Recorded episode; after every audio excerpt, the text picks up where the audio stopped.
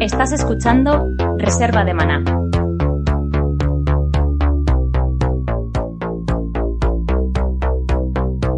Bienvenido.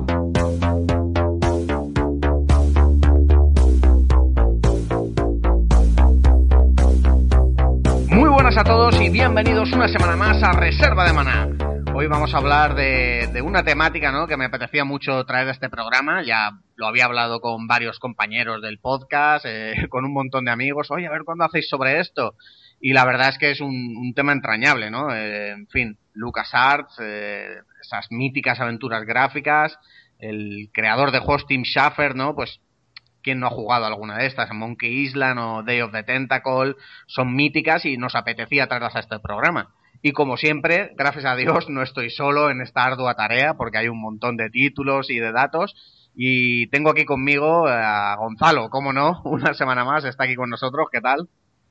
Muy contento sabiendo que esta nueva edición de Reserva de Maná se hacen ya ahora más habituales para mí, porque el de Minecraft se me atragantó un poco por las horas que eran, pero ya contento que, y, más sueltecico. Muy bien, estupendo. La verdad es que, te echamos de menos. Pero bueno, eh, tengo también conmigo, eh, es la primera vez que se pasa por la reserva. Eh, tenía un montón de ganas porque llevábamos tiempo hablando a ver cuándo se pasaba.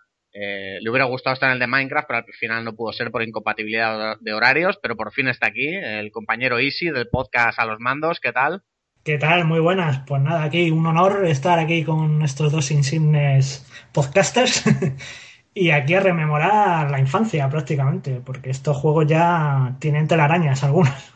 Sí, sí, algunos vamos a tener, algunos no, no están ni en cartuchos, o sea, directamente son, son discos magnéticos de... De cinco y medio. Exactamente.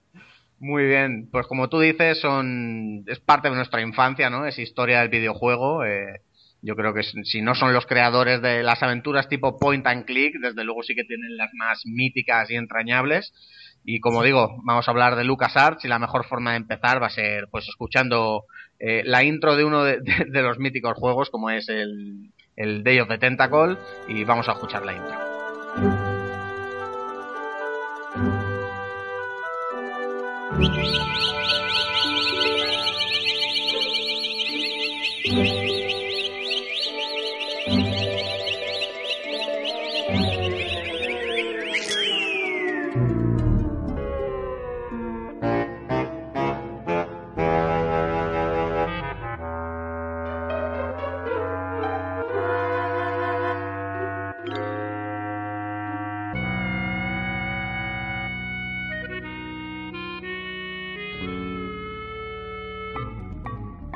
Ya estamos aquí tras esta maravillosa canción.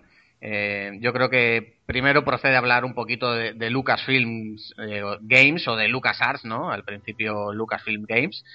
Y bueno, de esta empresa, Gonzalo, ¿qué, nos puedes decir? ¿Has, leído algo sobre los comienzos? ¿Cómo empezó todo este tema de con George Lucas y tal? Bueno, antes de comenzar, bueno, decir de forma breve que quien no conoce Lucasfilm, ¿no? La empresa esta cinematográfica que fundó George Lucas por el tema de Star Wars, Indiana Jones, etc, etc que también tendrían sus respectivas versiones en videojuegos y, bueno, de, eh, cuando Después se fundó lo que fue la empresa Lucas, Lucas Games, que más tarde ya se, sí que se pasó a Lucas Arts, donde bueno, eh, comenzarían a hacer videojuegos a, lo que fue a mediados de los, de los 80.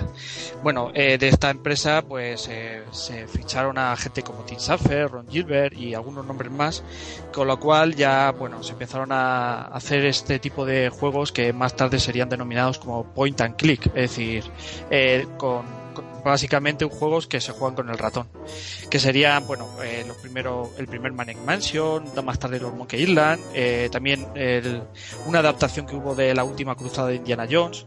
Y bueno, eh, esta empresa, a pesar de que también tuvo otros bastantes videojuegos que también, bueno, serían para hablar bastante, eh, lo que hoy nos toca, pues nada, serían las aventuras gráficas o estos point and click, que son más de ingenio y de usar el ratón que digamos que otros como otros juegos de max acción. Sí, porque digamos que esta empresa a lo largo de su historia ha tenido como dos mm, ramas, ¿no? La parte de point and click, de aventuras gráficas, y por otro lado un montón de simuladores que empezaron con el tema de simuladores de, juegos de guerra, de, de estilo, y luego ya la cosa se fue hacia Star Wars. hay un montonazo de, de títulos de Star Wars que yo la verdad es que conozco menos de la mitad porque es una lista bastante inabarcable.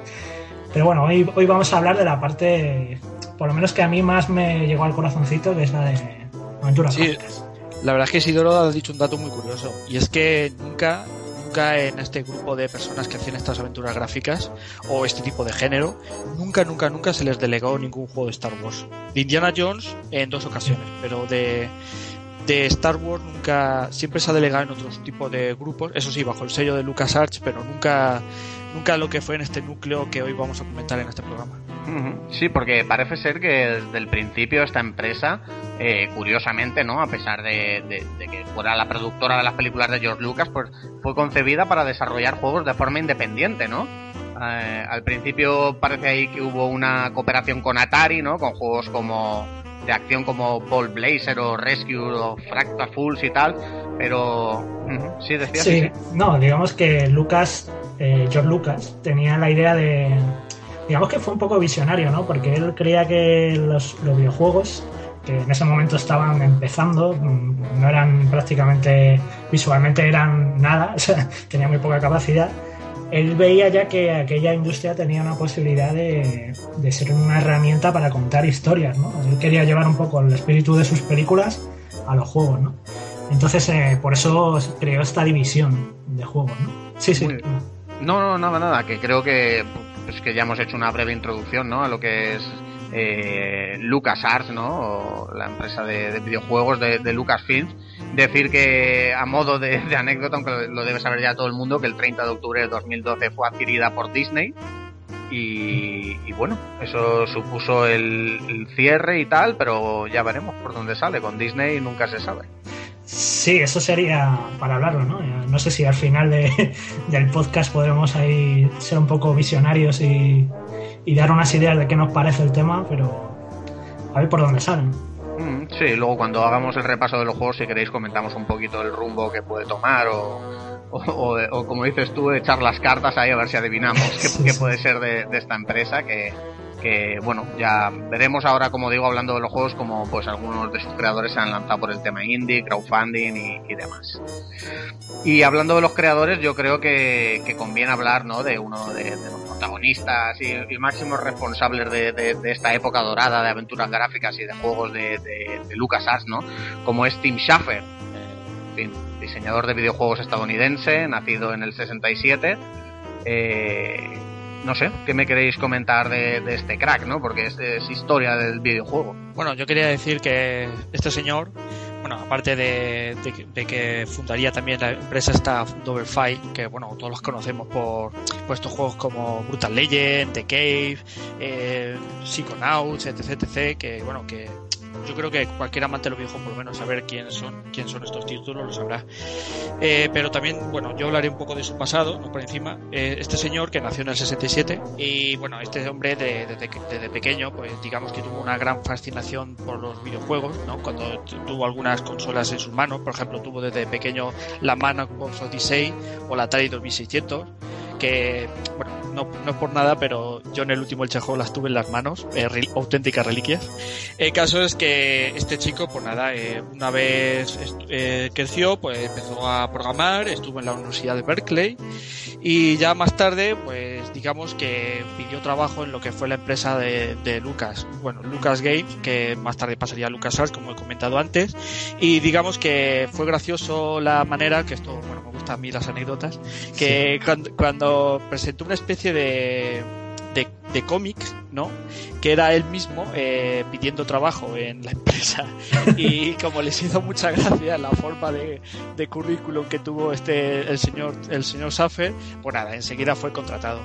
Eh, como empleado, pues nada, participó en Indiana Jones and the Last Crusade, eh, en los Monkey Island, como no, al lado del señor Ron Gilbert, que también otro peso pesado de esta, empresa, hasta que eh, a lo largo de su trayectoria no tuvo más remedio que por diferencias o bueno nunca se ha aclarado bastante bien en el año 2000 tuvo que dejar eh, Lucas y bueno y ya como he comentado antes eh, funda la empresa Dollar Fine que desde entonces es el máximo dirigente de esta empresa y bueno que que a través de, digamos, de varios, de varios títulos que sacó, como Brutal Legend junto a Electronic Arts, junto a una gran polémica que hubo detrás de este título, hasta lo que fue de los primeros gran, de los grandes nombres que fue entrar en el crowdfunding o Kickstarter para pedir juegos, eh, perdón, dinero para videojuegos, y bueno, hasta los días de hoy en día. Y si quieres comentar o apuntar algo más sobre la biografía de Tim Schafer. No, la verdad es que está bien resumida. No sé, a lo mejor comentar también que llevó el peso del Day of Tentacle, que es otro jugazo del que vamos a hablar. Y pues nada, es, la verdad es que ahora mismo digamos que es uno de los de los digamos popes de los videojuegos. Estilo Peter Molinox o toda esta gente. O sea, es un, es un personaje ya muy querido en, este mundo. La verdad es que es curioso cómo empezó este tío en, en LucasArts, ¿no? Porque siendo tester de, del primer juego de Indiana Jones, luego Sí. encargándose del asesoramiento de, de- del desarrollo de Maniac Mansion para, para NES. Eh, o sea, no el desarrollo, sino la, la adaptación de la versión para NES. Es decir, que tampoco se metió mucho, mucho en lo que es la creación del videojuego, ¿no? Pero vimos como poco a poco fue creando guiones y diseñando los videojuegos y tal, y la verdad es que, que el tío ha hecho carrera en LucasArts y ha demostrado su valía. Hombre, yo quería añadir que cuando muchos años más tarde, cuando ya LucasArts, bueno, fue comprar con Disney o ya estaba desligado, eh, ya trabajando, por supuesto, en Double Fine, eh, cuando te- tú juegas un poco a Brutal Legend o a Psychonauts o, o más, o ya es que en The Caves que se nota demasiado ya, cuando notas que yo creo que este señor sí que tuvo bastante peso en esas aventuras gráficas porque o al menos ha sabido plasmar bastante ese espíritu porque en, estos- en estos juegos últimos modernos que yo eh, he podido disfrutar. Y la verdad es que yo creo que sí tuvo peso en aquella época porque se le nota un poco en, estos títulos eh, un poco ese olor a a, a ese- a a esa esencia que hubo en esos videojuegos de los 80 y principios de los 90 Sí, ¿no? Yo creo que ese, ese humor tan característico, ese manejo de los personajes que- y los diálogos sobre todo también, es muy característico de este hombre. Es que ves un juego suyo y lo que dice Gonzalo, lo reconoces perfectamente. Sí, hasta John, John, ahí, John Gilbert lo, lo también lo, reconoció cuando empezó lo que fue el desarrollo de Cave, que, que, se alegraba mucho, a lo mejor también es publicidad barata, ¿no? Pero pues, se alegraba mucho de poder colaborar otra vez con Safer para hacer nuevos juegos. Mm. Sí, la verdad es que son como el dúo dinámico de las aventuras gráficas. Sí, yo creo que, que no, no, no podemos empezar a hablar de los juegos sin antes hablar de un poquito de Ron Gilbert, ¿no? Porque, co- como bien ha dicho Easy, es que son el dúo dinámico. Si bien este Ron Gilbert igual no, no ha estado en tantísimos juegos como, como Tim Schafer, pues sí que, sí que estuvo antes, ¿no? O ha hecho cosas... Sí, él estuvo desde los inicios, de hecho. Claro, y ha hecho cosas más importantes, ¿no? Porque fue, fue el que creó, vamos, el- empezó como desarrollador en, en Maniac Mansion, en el, en el predecesor de, de- del Day of the Tentacle. Eso Antes, es. antes sí que estaba en LucasArts, ¿no? Parecía que, que- o sea, parece que estaba como adaptando versiones de juegos, ¿no? De Atari a otro, a otro tipo y tal. Sí, concretamente le contrataron para traducir juegos de Commodore 64 a Atari 800. O sea, un trabajo apasionante. Sí, sí, sí. Ahí traduciendo los lenguajes de programación de entonces, supongo. No, en fin, no, Sí. no, no controlo del tema, pero supongo que, que Hasta que ya le pusieron a dirigir pues Maniac Mansion. ¿no? Por aquella, época, por aquella época serían ceros y unos, digo yo. Hombre, tanto no. ya existía el C. Sí, ya era hace. ya, hombre. Y, y bueno, eso, le pusieron ahí a dirigir Maniac Mansion y, y fue el que creó el lenguaje de programación, bueno, el script llamado Scum, ¿no? sí, correcto. Eh, concretamente es el acrónimo de Script eh, Utility for Maniac Mansion. que digamos que es un- una especie como una interfaz que per- eh, permitía a los programadores de los juegos pues crear las aventuras gráficas sin necesidad de picar código directamente, sino que era como una utilidad que les ayudaba a programar más rápido y además todos los juegos que se programaban con este sistema SCUM pues tenían la misma, la misma interfaz gráfica luego para el usuario, ¿no? Recordamos todos las típicas instrucciones de abrir, coger, usar, que estaban abajo a la izquierda siempre, y luego a la derecha teníamos nuestro inventario con los objetos. Y bueno, pues digamos que fue un poco el punto de partida para, para luego desarrollar todas estas aventuras gráficas que al final utilizaran este sistema Scum o luego modificaciones posteriores de este sistema. Claro, yo tampoco me he metido mucho a estudiar eh, todo sobre, sobre el Scum y saber, yo no sé si fue el primero en inventar este tipo de, vamos, este tipo de, herramientas para crear juegos de aventuras point and click, pero lo cierto es que yo no recuerdo juegos anteriores y todos los que recuerdo son posteriores. Es decir, que... No, no, anteriormente metías en las aventuras gráficas, metías tú los comandos escribiéndolos, tal cual con el teclado, en plan abrir, cerrar, ir a tal. A partir de este sistema, ¿no? Es, era una novedad es que yo prácticamente todas las aventuras gráficas que he jugado, que, que en esa época en PC habían muchísimas, eh, me acuerdo yo de una franquicia, yo creo que no tenía mucho éxito, pero bueno, como me la regalaron a mí, pues para mí era especial, ¿no? Que era, eh, no me acuerdo si se llamaba Goblins o... No recuerdo, yo creo que se llamaba Goblins o Gumblins o... En fin, no era una especie de, duendecillo y era todo point and click, vamos, es que parecía que, hubieran cogido el, Maniac Mansion, el Dios de 80 o alguno de estos y simplemente hubieran cambiado los personajillos, o sea que se, sembró cátedra, ¿no? Este sistema Scum. Sí, luego le salieron competidores en otras compañías, las aventuras de Sierra Online. Tenían un sistema, creo que parecido, aunque la verdad es que las he jugado menos. Pero vamos, sí, sentaron cátedra. Muy bien, pues nada, vamos a, dar el salto ya. Ya hemos hablado un poquito de la historia, de las biografías de, Tim Schafer y Ron Gilbert. No queremos aburrir más a la gente con datos, así que vamos a pasar a hablar de, los juegos, ¿no? Eh, vamos a empezar por donde, por donde nos hemos quedado, que es el Maniac Mansion, juego al que hemos jugado todos de 1980. Bueno, Jaime, una cosa, perdona que No, no, claro. Antes de Maniac Mansion, en realidad la primera aventura gráfica de Lucasfilm Games eh, fue Labyrinth, que era la adaptación de la peli Laberinto de, de David Bowie. No sé si recordáis. Yo ese no, no, lo recuerdo como juego. ¿Tenía, ¿Tenía aspecto de Monkey Island y tal? ¿O, era, más, pues más arcaico todavía? Eh, era más arcaico porque el Scum todavía no, existía como tal. Aunque ya había. Eh, ya estaban presentes pues instrucciones como utilizar nombres de cosas o verbos para hacer acciones. Y digamos que es el, el Scum primigenio, ¿no? y fue la primera aventura gráfica, que era pues eh, adaptación de la propia película, ¿no? Era una aventura que seguía un poco el guion de la película. Y aquí participó Gary Winnick, que era otro empleado de la compañía, fue el que dirigió el juego, que luego junto a Ron Gilbert ya comenzó, ya dirigió, perdón, Maniac Mansion. Esta es del 86. Qué bueno, estoy viendo, estoy viendo, la verdad es que estoy viendo imágenes y y es bastante curioso, ¿eh? Como la carencia de colores y todo esto, y los textos, y, ver a David Bowie ahí pixelado. está, está muy gracioso. La verdad es que si ya era psicodélica la película, pues ya con 16 colores tiene que ser para verlo. Sí, sí. No, pero está bien. ¿eh? Yo como pequeño aporte solo quiero decir una cosa. David Bowie no era buen actor. Podemos continuar. Pero bueno, era buen cantante por lo menos. Eso sí. Es, es, que no, no, no, no nos lo hemos cargado todavía. y bueno, después de, este dato de, de, Easy, menos mal, porque a mí la verdad es que se me había pasado esta, esta aventurilla de, del 86, pues entramos, como digo, en 1987 en Maniac Mansion, ¿no? O juego que hemos jugado todos, pero curiosamente no en su edición original, sino dentro del Day of the Tentacle. O Gonzalo, tú has dicho antes que lo jugaste en la NES.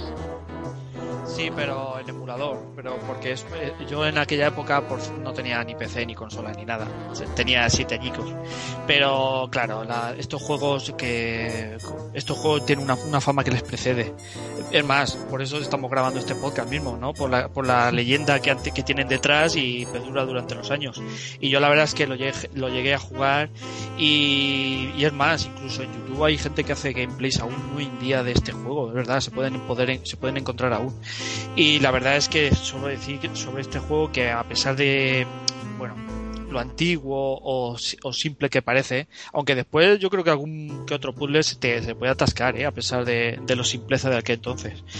Pues nada, decir sobre este juego que, que bueno, hoy en día por, lo tienes que emular por huevos porque solo salió para Commodore 64 y el bueno el Apple II, el mítico Apple II, el, la computadora esta de Apple. De, y bueno, solo decir eso, que se usó el motor gráfico este SKU, que fue creado por Ron Gilbert y Gary Winnick, y bueno, un poco, y si queréis os digo un poco sobre el argumento, si queréis leerlo. Sí, sí, coméntanos un poquito el, el argumento, claro. Pues bueno, se supone que el Maniac Mansion se nos, nos sitúa, digamos, en, una zona ficticia de, de, Estados Unidos, donde digamos que hay una especie de mansión donde hace 20 años cayó un meteorito. Eh, si os fijáis en el diseño y en la forma de los personajes, eh, se inspiraron bastante en lo que fue el cine B de los Estados Unidos, eh, de estos de terror de serie B, ¿no? Sí, totalmente. Y el caso es que también decir que la mansión eh, se inspiraron, como detalle también, ya aparte de la historia, eh, se inspiraron en lo que fue la, en la mansión de, del rancho de, de, Skywalker, que perteneciente a George Lucas. sí. Igual era una forma de hacerle la pelota al jefe. o, o de despedirlo, bueno, pero bueno, al tema. El caso es que, digamos que este científico que vive junto a su, bueno, su esposa o enfer eh, barra enfermera y su hijo, digamos que de forma misteriosa empieza lo que es una larga trayectoria en busca de, de busca de cerebros.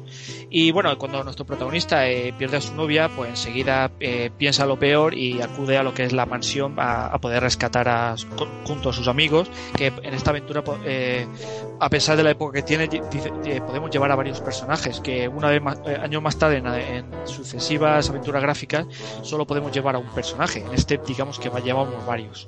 También decir un pequeño detalle, que en esta aventura gráfica eh, hay dos personajes que es un tentáculo, un tentáculo sin cabeza, perdón, sin cuerpo, que es eh, de color verde y otro de color morado, que, que tendrán, tendrán su papel en el juego, pero que más tarde ya hablaremos de ellos dos porque tienen un peso muy importante en lo que sería el devenir de esta mini saga de, de, de otros juegos.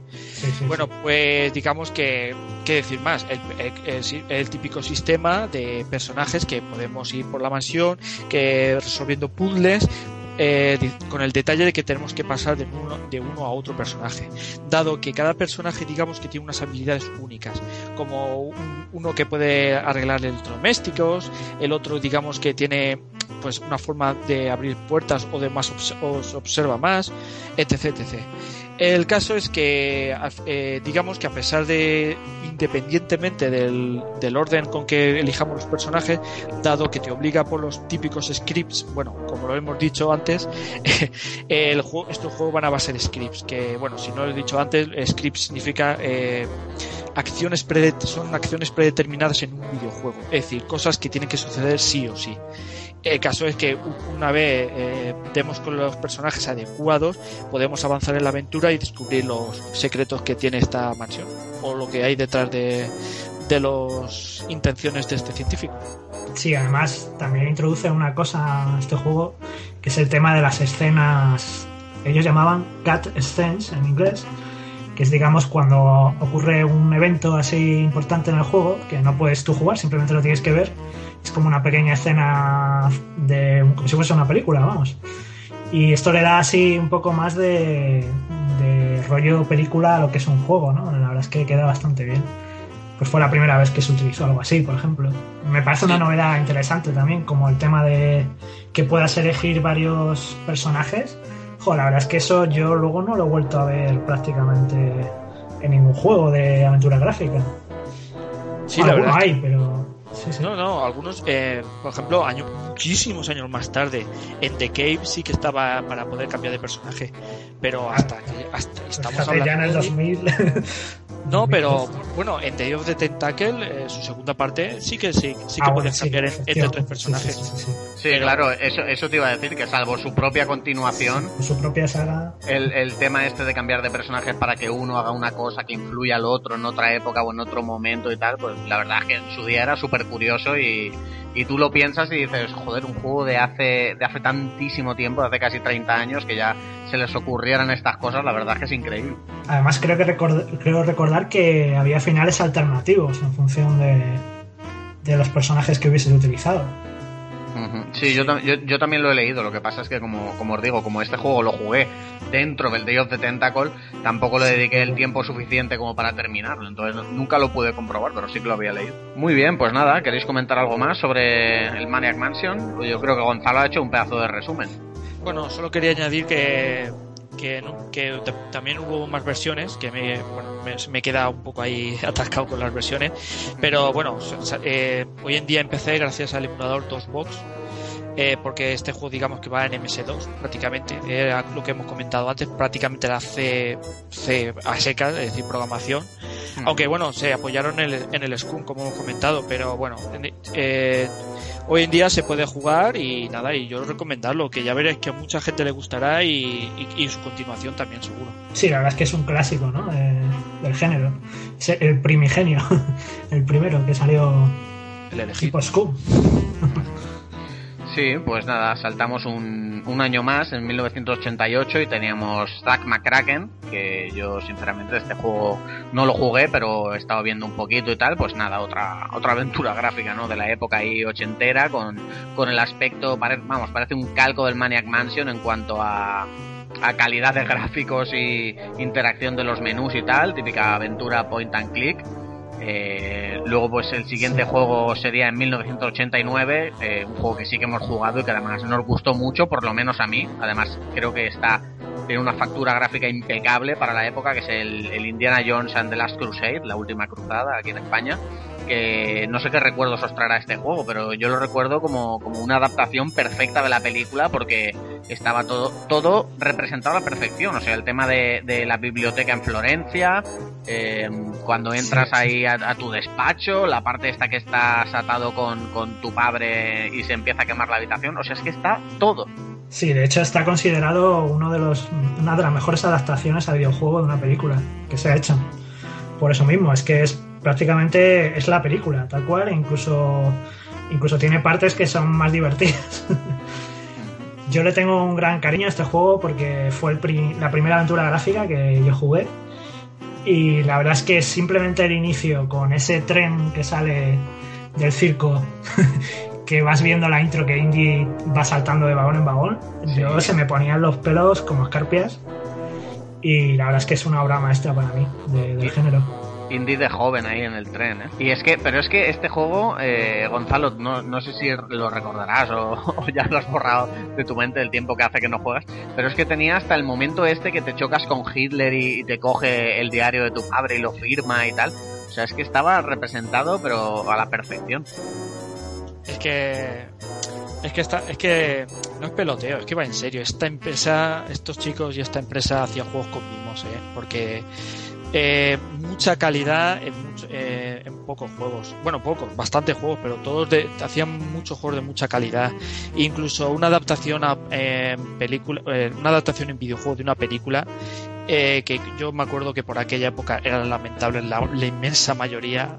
No, no, y, y, hoy, y hoy en día, si es que para encontrar un juego basado en una película bueno es, es dificilísimo. De hecho, es indicativo de que es un mal juego, que sea una adaptación.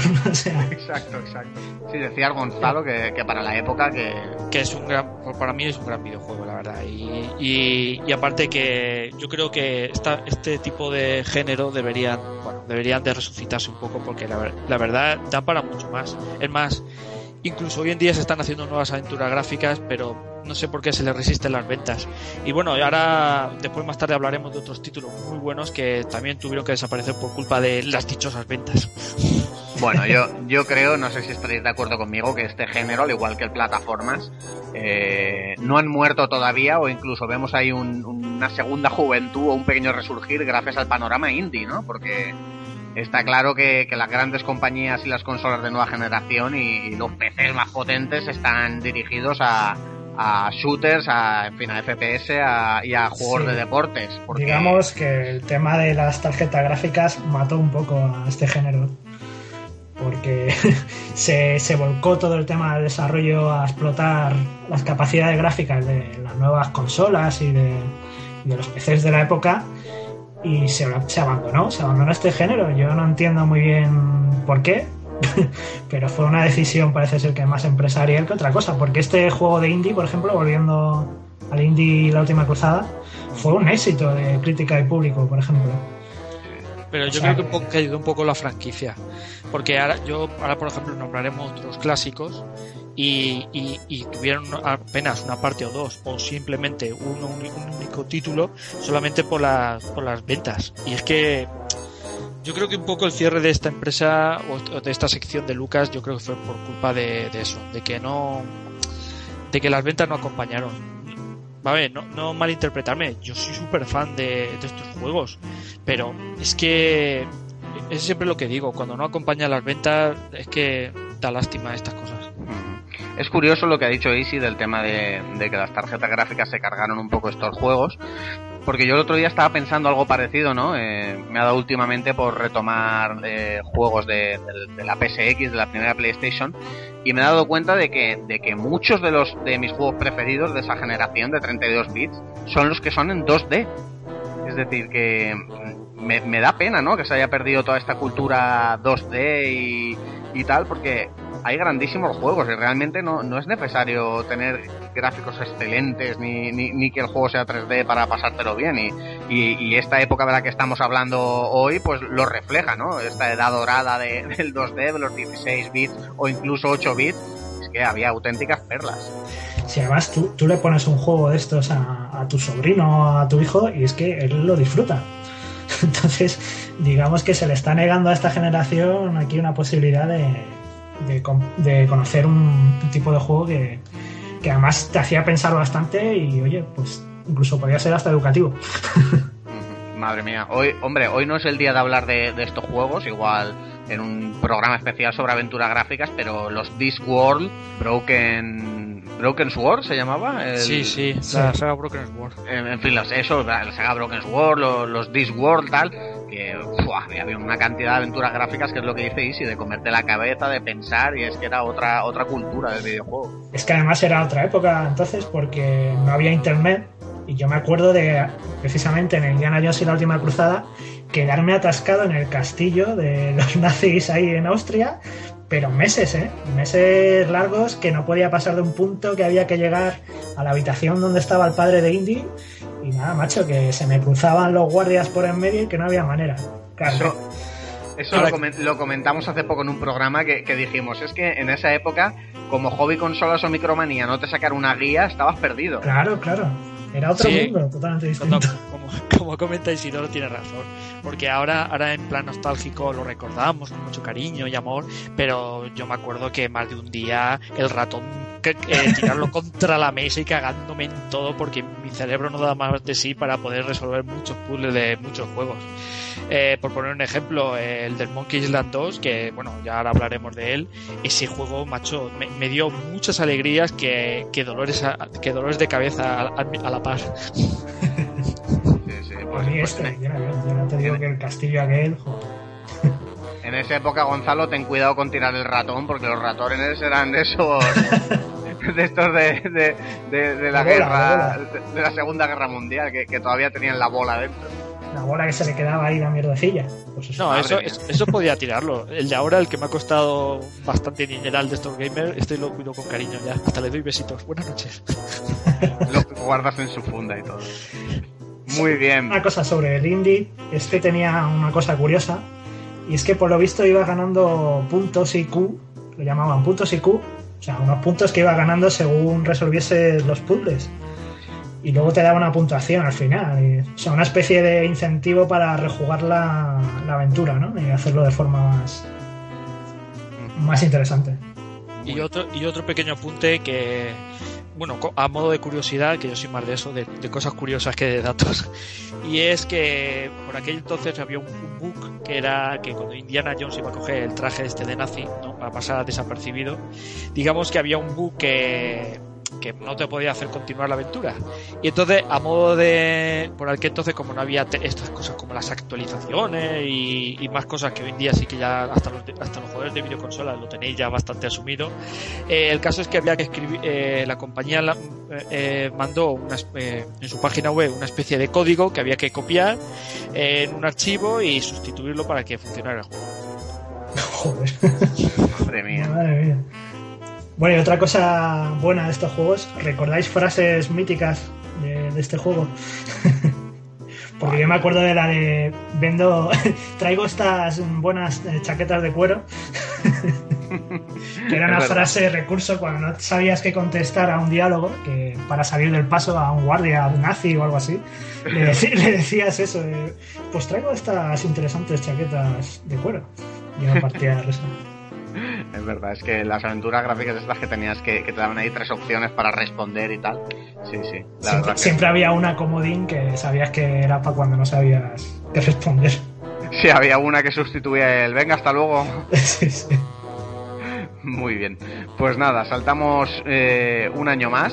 Eh, el de año será el 89. En 1990 teníamos eh, Loom, ¿no? aventura gráfica que supongo que habéis jugado. Yo la verdad es que en su día jugué, pero muy, muy poquito. Y preparándome el programa, leyendo un poquito y tal, me enteré de que, que es el primer juego de una trilogía que se llama la trilogía de los grandes gremios por lo visto, pues le sigue ahí Forge y, Default, pero no sabía que esto era una, trilogía, la verdad. ¿Vosotros sabíais algo de esto? No, pues yo, yo tampoco sabía que era una trilogía. Yo, yo jugué un poco al primero solamente. No sé si Gonzalo. Gonzalo, ¿tú jugaste a este, a este Loom? No, tampoco. Yo, yo me informé como tú y lo único bueno que podría añadir es que tuvo una edición coleccionista que bueno que por aquel entonces sí que existían las ediciones coleccionistas bastante curioso con un con un peluche y, una, y, esas cajas tan generosas de, antiguamente de PC, si, os acordáis de ellas, que era un pedazo de cajón, de, un juego de PC, necesitaba una caja de zapatos. Sí, necesitaba las, dos manos para ir. Y, yo me acuerdo que iba por la calle con la caja grande. Bueno, no me desvío más del tema. Y, nada, y solo decir que el juego tenía un estilo muy parecido a lo que al usar el mismo motor, digamos, bueno, motor o, diseño de niveles que era el Scum, eh, tenía un parecido a las aventuras gráficas que hemos mencionado como eh, Monkey Island o Manic Mansion y también decir que para mí tenía un estilo un poco a los dibujos que hacía Mattel. No sé si os acordaréis de, esos dibujos de Mattel, con que era He-Man y, y, ah, y estos dibujos de los 80 Sí, sí, sí que tenía un aire, ¿no? De hecho, el protagonista se parece un poco al, al mago este que era amigo de He-Man, Orco, ¿no? El que iba ahí con, una capucha y el bastoncillo y tal. Sí, pero yo creo que ni se le llegaba a ver la cara, ¿no? Era un... No, solo se le veían los... y los ojos. Nada, nada, los ojos y los ojos se veían en alguna... Cine... bueno, cinemática, todavía no era cinemática, vamos, algunas imágenes de estas así en primer plano con títulos y tal. Pero bueno, este yo juego... Bueno, sí, de, No, no, nada, iba, iba, a decir simplemente el pues el, guion así a grosso modo un poquito por no dejarlo seco que nos ubicaba este juego en un futuro el año 8021 eh, si yo cuando cuando estaba pensando en este juego digo si esto era de un futuro distópico tal no no el año 8021 es que era muy raro Sí, era, era muy raro. Era muy extraño, tanto en el guion como luego en la forma de jugar. No sé si lo vas a comentar, pero. Sí, el, el, guion básicamente, o sea, el protagonista se llama Bobin Friedbar y es un joven miembro del gremio de los tejedores, ¿no? Que, los tejedores pues son como una especie como una especie de magos, ¿no? De hecho, de hecho loom en español significa telar, o sea que la cosa va va por ahí, por el tema de, tejer. Y entonces, pues un buen día, el, en su decimoséptimo cumpleaños, los ancianos, digamos, de, de su gremio, pues convocan una reunión y, bueno, pues ahí pues pasa una cosa de que hay un tejedor perdido, eh, le revelan que el caos está atacando la galaxia y tal, y a partir de aquí pues suceden una serie de acontecimientos y tal que empujan a nuestro protagonista a, digamos a, viajar a través del universo o de, todas las tierras eh, donde están los distintos gremios de tejedores, que cada uno veremos ahí como tiene su propia, su propia cultura, sus propias magias y tal, y tenemos pues eso, que intentar detener al caos y, salvar al mundo, ¿no? Así, un guion raro pero sencillo, ¿no? Al fin y al cabo, pues un héroe que tiene que salvar la galaxia. ¿Cuántas veces hemos visto eso? Y más en LucasArts. O sea que la cosa está así en cuanto a la historia. Y en cuanto al modo de juego, coméntanos tú, y si lo que querías comentar. Pues sí, aquí sustituyeron lo que era el sistema Scum de, por ejemplo, el Maniac Mansion o los anteriores. Eh, bueno, aunque luego fuese Scum, luego en la forma de, codificarlo y tal, pero digamos que para, el jugador lo que él veía era una especie de telar eh, en el que tenías que tocar una serie de notas para hacer acciones. O sea, es que es una cosa muy bizarra. Sí, era muy raro y para la época más. Pues si a eso le sumabas el- los escenarios y el guion del juego, unos escenarios que la verdad es que yo recuerdo unas arquitecturas ahí extrañísimas, unos paisajes con unos colores totalmente invertidos o raros, pues eh, la verdad es que el conjunto te dejaba un juego bastante difícil de entender, aunque oye, bastante artísticamente muy original y, y muy bonito incluso. Sí, sí, yo creo que este juego, si sacan una reedición, eh, podría triunfar bastante, ¿no? Porque sí, eh, sobre todo por lo extraño que es y, y la dinámica que tiene, que tú has dicho, de tocar el telar para, Fíjate para, que para sacar música, pero lo raro que era que era un juego muy oscuro, muy así en tonos azules, negros, lilas y tal, pero de repente te salía ahí verde fosforito, o sea, tenía Sí, ahí sí. contrastes rarísimos. Bueno, pero eso a lo mejor sería por las limitaciones de, de gráficas ¿no? de la época. Pero fíjate que a mí ahora pensando en este juego se me viene a la mente el Journey. El Sí. juego de la Play. No sé, tiene un no sé qué que... El rollo de la música y, y, y escenarios como de otro mundo extraño, pues oye, igual se ha inspirado. en él. No te- ¿Quién te dice que no? Puede ser, puede ser. Hombre, al final, quiero decir, los programadores eh, han visto to- estos, estos juegos igual que los hemos visto nosotros y está claro que tendrán sus influencias. No sabemos si está inspirado a Journey, pero, pero bueno, habría que preguntárselo, ¿no? Al, al- Sí, sí. al creador.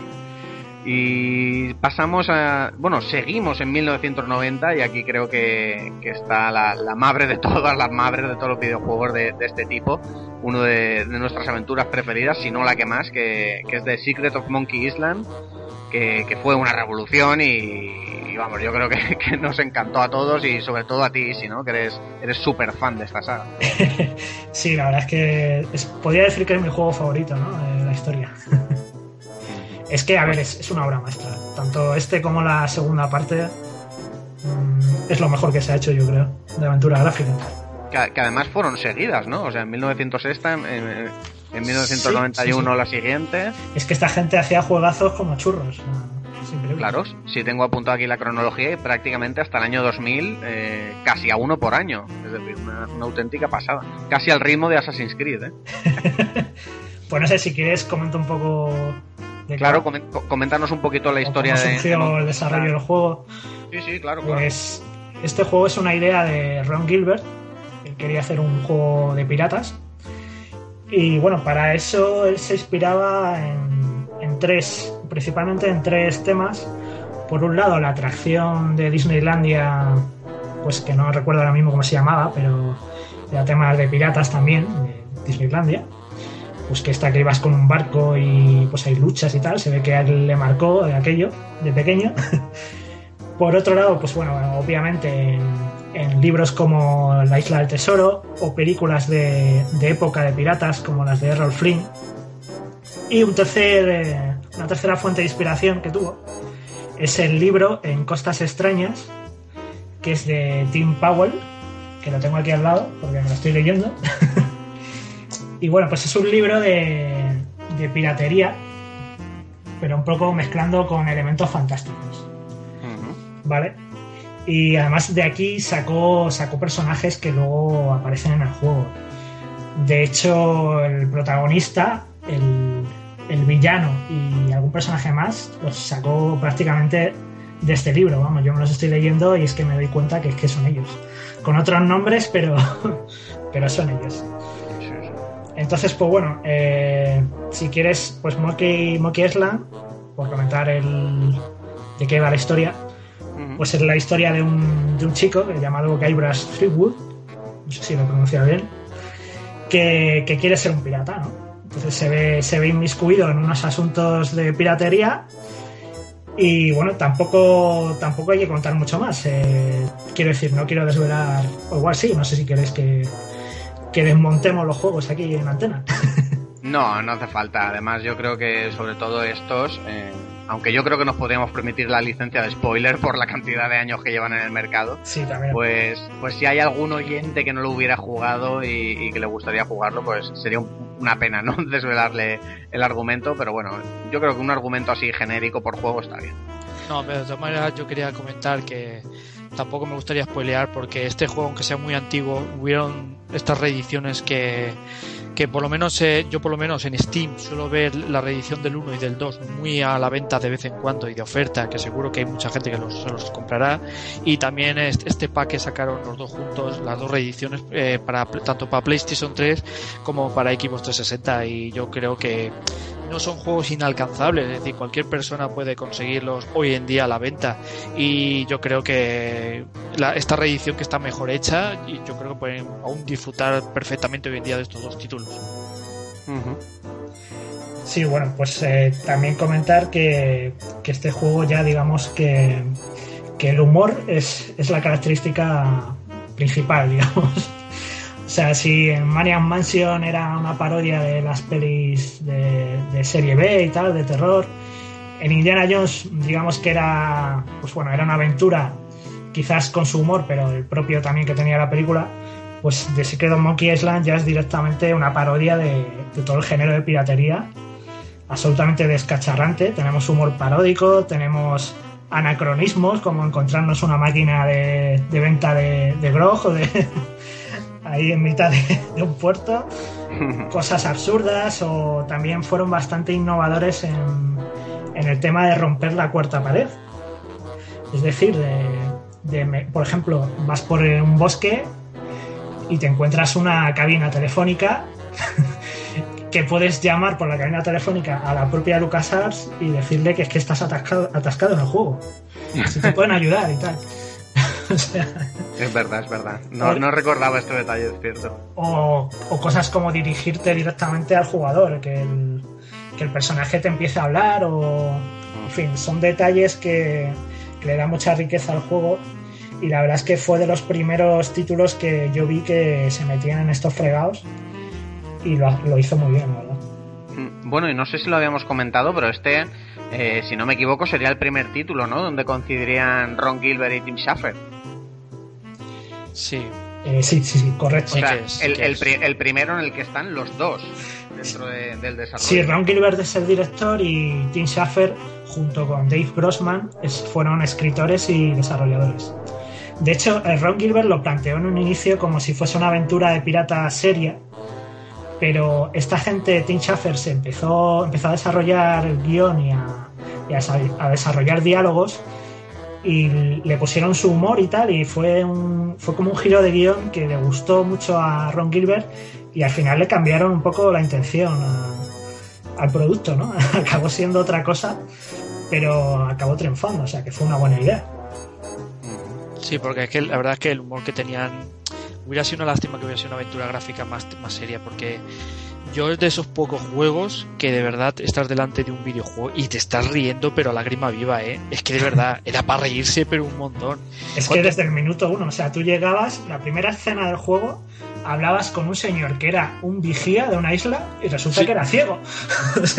ah, ya me acuerdo, y te decía, ¿cómo te llamas, muchacho? Guy Streetwood. Vaya, qué nombre más horrible. Parece un de vendedor de, de ¿cómo era? De, de, agente de Hacienda o de vendedor de libros. y yo digo, ya, ya empezamos así. no, no, no sé si os acordáis que en este primer juego habían duelos entre entre duelos a espada entre piratas, pero que realmente eran duelos de insultos. O sea, que, ten, que tenías que poner ahí a insultarte con el otro pirata y vencías cuando le dabas eh, una serie de réplicas, a, o sea, cuando acertabas, ¿no? En una consecución de réplicas y, y, y, bueno, había ahí pues una, una, cantidad de insultos y de contrainsultos y tal que era, que era fascinante. Además, Jaime, es que estos duelos, es, el guion de esos duelos está escrito por Orson Scott Card, el del ¿Ah, juego sí? de Ender. Sí, sí, sí. Amigo.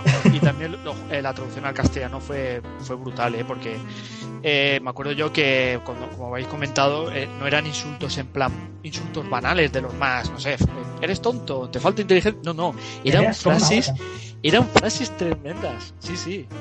Yo, yo la verdad es que eran frases muy buenas y tenía su réplica a la contestación y en pocas palabras, era como una especie de simulador de insultos porque era genial, tío.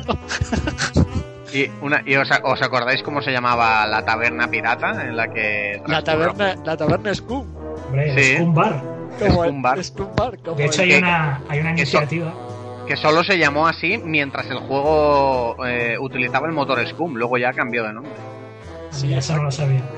Hay una iniciativa ahora muy curiosa que es eh, para sacar en, en juegos de Lego el Scum Bar y otros escenarios de, de Monkey Island. O sea, tú puedes votar eh, para que lo saque Lego como un juguete.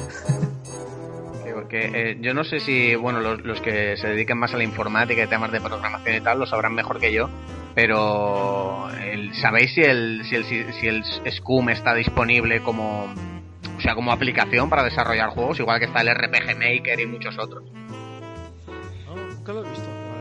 No lo sé, yo sé que hay, por ejemplo, he visto en, como desarrollos para otros lenguajes que lo adaptan o algo así, pero ahora es que no, no me he metido mucho. Estaría bien, estaría bien. Hombre, se, sería precioso tener ahí una herramienta que, por supuesto, que fuera sencilla de utilizar para hacer tus propias aventuras gráficas. Joder. Hombre, sí, a lo mejor me, me, desvío un poco del tema, perdóname Jaime, pero ya que me ha sacado el tema este de, de, motores gráficos, mira si eh, hoy en día hay amor por este juego, hoy en día, que me, yo me acuerdo que hace un tiempo, y aún se puede conseguir, ¿eh? eh bueno, vosotros conocéis el título Crisis, ¿no? Este shooter que no tiene nada que ver con la aventura gráfica, ¿no? Sí. Pues un chico, eh, este juego tiene el editor, el CryEngine. Pues un chico, me acuerdo yo que hizo un mod que recreó fielmente lo que era la isla del, del bueno, no la, no la Monkey Island, sino la primera isla donde transcurría las primeras andadas de, de Guybrush, pues a, la recreó totalmente en 3D, con la banda sonora incluida remasterizada. Fue brutal, tío. Yo, la, yo en su época lo jugué y, y, y es que es que ver ese, ese juego ese juego en 3D fue, fue muy bestia es que este juego ya, ya, ha dado lugar a ese tipo de cosas. O sea, está a un nivel tan alto de gente que, que, lo tiene como referencia que es el típico juego que genera contenido friki, pero a puertas. O sea, sí. tanto merchandising como mods de cosas. Por ejemplo, otro detalle curioso, eh, si recordáis cuando ibas hacia el barco de Lechak, que tenías que ir por un, pues digamos, un escenario que parecía como el infierno cuando estabas en la última isla, sí. que ibas con una cabeza de zombie en la mano, pues había champiñones por ahí, por el escenario aquel, y decía Guybrush, siempre me había imaginado que habría champiñones en el infierno. que, eso es una frase que se le ocurrió a, a Tim Schafer. Pues bien, si, eh, si recordáis, si vais a Minecraft, ¿a que no sabéis qué hay en el infierno? Me lo imagino. me lo imagino, no, vamos, lo sé. Esta, pues esta anécdota me habría venido bien para la semana que para la Pero semana la, la, joder, me, me, me, he quedado loco, tío, porque no, no lo había relacionado. Y, y, y, mira que estuve jugando hace un par de días ahí en el infierno en Minecraft con un amigo y no había caído, tío. Es sí que, que es verdad. todo buenísimo. Es verdad. Por ya cierto, te digo. Isidoro, Dime. tienes un mono de tres cabezas detrás de ti. Otra frase mítica. Qué grande. Ya, anda que no he tenido yo años el GIF ese del mono de tres cabezas en, en eh, Windows Messenger o en, o en, mil páginas web, puesto ahí el mono con las tres cabezas. Otra Madre frase mía. mítica, por ejemplo, la de eh, tienes un plátano en el bolsillo, te alegras de verme. Qué bueno. Bueno, es que a, antes de terminar quería decir que, bueno, déjame mencionar un poco al pirata Lechak y a Lane Marley, que son dos personajes, yo creo que tienen bastante peso. Hay muchos más, pero estos dos personajes... Sí, además quiero hablaros luego de lo del libro este. Sí, sí, continúa, Gonzalo. No, pero solo quería decir eso, que, que, este villano la verdad es que a mí me encantó, el, el pirata Lechak, el pirata no muerto, este zombie, y su legión de no muertos piratas, que la verdad es que, que tenía anda, que, anda, anda, que no ha inspirado a Piratas del Caribe, ¿eh? lo del pirata no muerto y tal, madre mía. Sí, sí, y además que a lo largo de la saga de Monkey Island, tanto los buenos, los malos, nunca se han atrevido a sustituirlo. Es que es un villano icónico. Nadie tiene huevos. Si se creara una nueva entrega, es que nadie tendría. Yo creo que no serían valientes de cargárselo. Y, en, y Elaine Marley, bueno, madre mía. Marley, perdón. Eh, este, esta chica, eh, que me acuerdo yo era que era. Creo que era. Ay, gobernadora de la isla. Sí me acuerdo yo que los, eh, cuando en la primera aventura, cuando hablaba en, alguna, en las primeras conversaciones antes de conocerla, eh, la verdad es que eh, se le, tem le, temían bastante a la gobernadora Marley porque era muy es famosa. Que, ojo con la tipa, ¿eh? No, no. Más tarde, cuando comentemos los siguientes Monkey Island, eh, diré pequeños detalles de esta, de esta señorita para que veáis hasta qué punto eh, su genio era, aunque tú en realidad, como Guybrush Tribute, tenías que rescatarla, pero la verdad es que no era esa chica frágil como en otros videojuegos que, había que rescatar porque era una chica delicada. No, no, al contrario, era una mujer bastante fuerte, pero que por las circunstancias caía siempre en las garras de- del pirata Lechak. Efectivamente, era, digamos que no era la típica. No, era de carácter fuerte. Como en, en la, en la- en la taberna, eh, perdón, en el bar Scam. ¡Oh, la gobernadora! La gobernadora Marlene. Yo tendría tu cuidado con ella. Sí, sí, sí, la mujer imponía.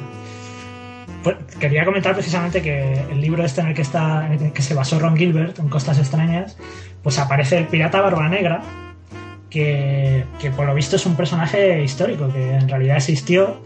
Obviamente no era zombie, pero es un personaje con sustancia histórica. Y de hecho ya en la novela le, le da como poderes eh, de cosas de vudú y tal. O sea que está bastante basado en el libro. Y el prota igual, el prota digamos que es un, es un chico que viene de Inglaterra y va al Caribe y que no- su profesión no tiene nada que ver con la piratería y se ve envuelto en una historia de vudú y piratas. O sea que se basó bastante en el libro. Sí, hombre, se basó mu- muchísimo, Pero vamos. mucho, eh. sí, sí. Y bueno, oye, llevamos ya casi una hora de programa aquí, eh, entre pitos y flautas, o entre piratas y monos de tres cabezas, se nos ha ido el tiempo totalmente. Así que vamos a hacer una pequeña parada, escuchamos algún tema de las bandas sonoras de estos juegos, mm, ahora decidiré cuál, y volvemos enseguida. Venga, hasta ahora.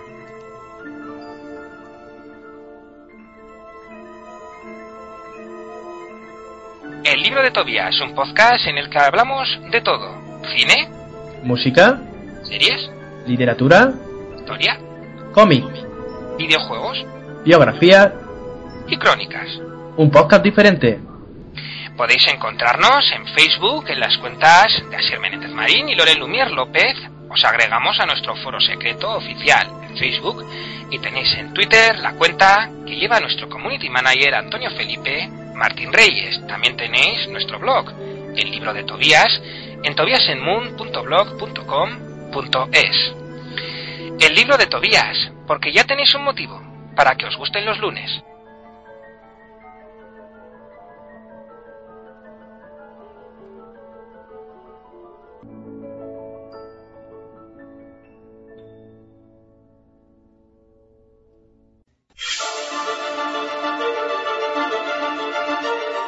Eras una vez, eras una hace mucho, mucho tiempo. ¿Es posible que en libros hayáis visto el lugar?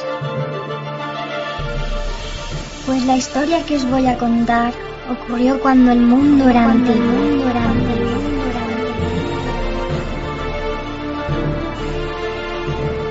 Seguro que os habéis preguntado, ¿los frikis de dónde salieron? Si no, ahora vais a saber lo que fueron.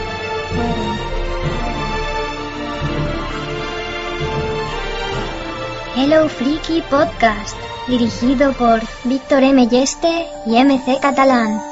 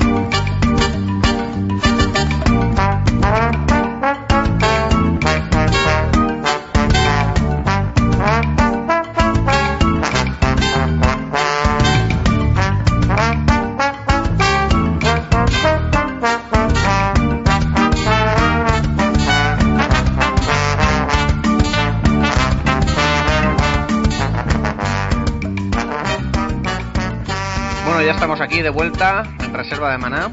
Eh, habíamos terminado de reseñar el juego de 1990, The Secret of Monkey Island, el primero. Vamos a directamente con el segundo, porque salió justo un año después, Monkey Island 2, LeChuck's Revenge, o sea, la, la venganza de LeChuck. Y chicos, ¿qué me podéis contar de esta segunda parte? ¿Os gustó tanto como la primera? ¿Más? ¿Menos? Venga, Gonzalo, dale.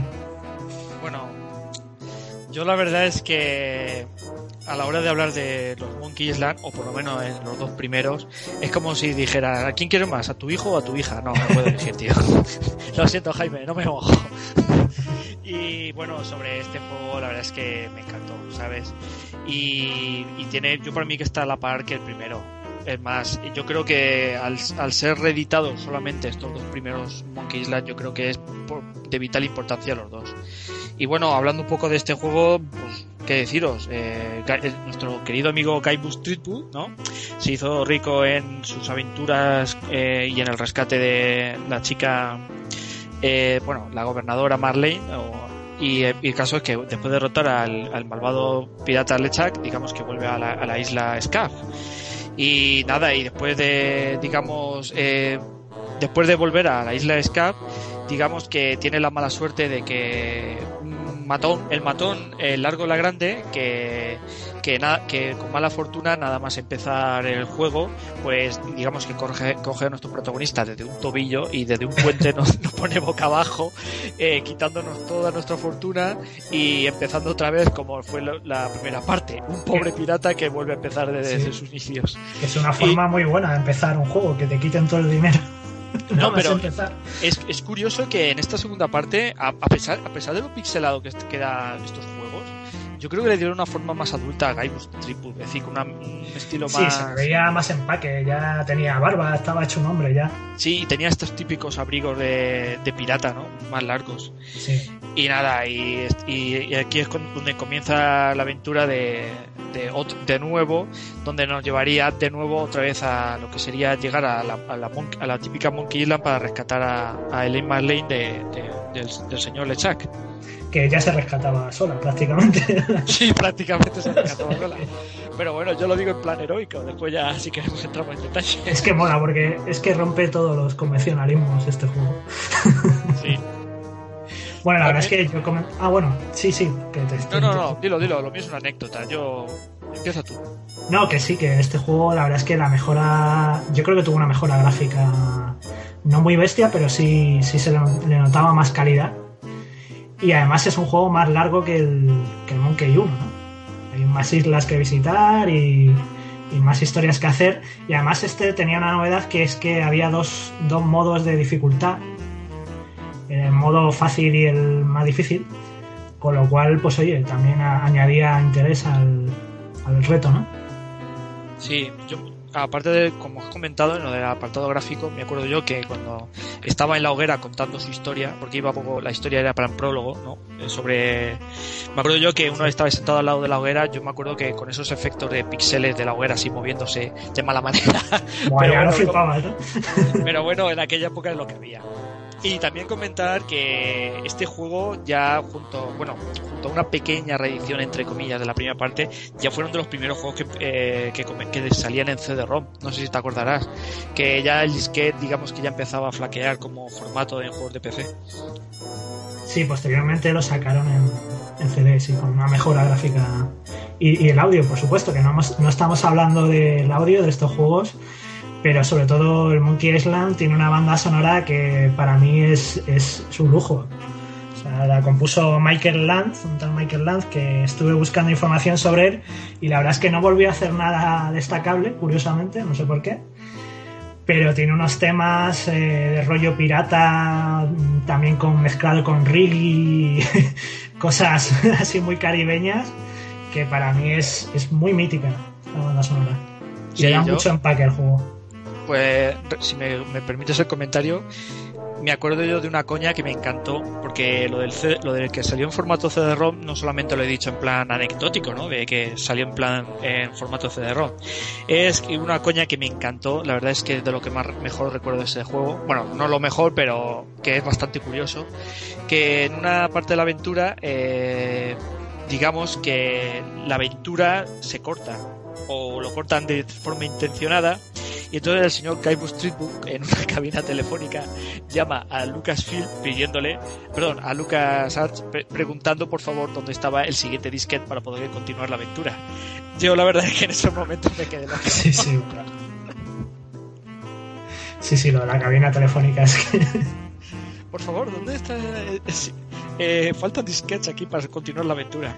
La verdad Bueno, es que y- hasta con el formato del juego hicieron una coña. Eh, es magistral. Y si nos ponemos a sacar momentos míticos de este juego, es que no, no paramos.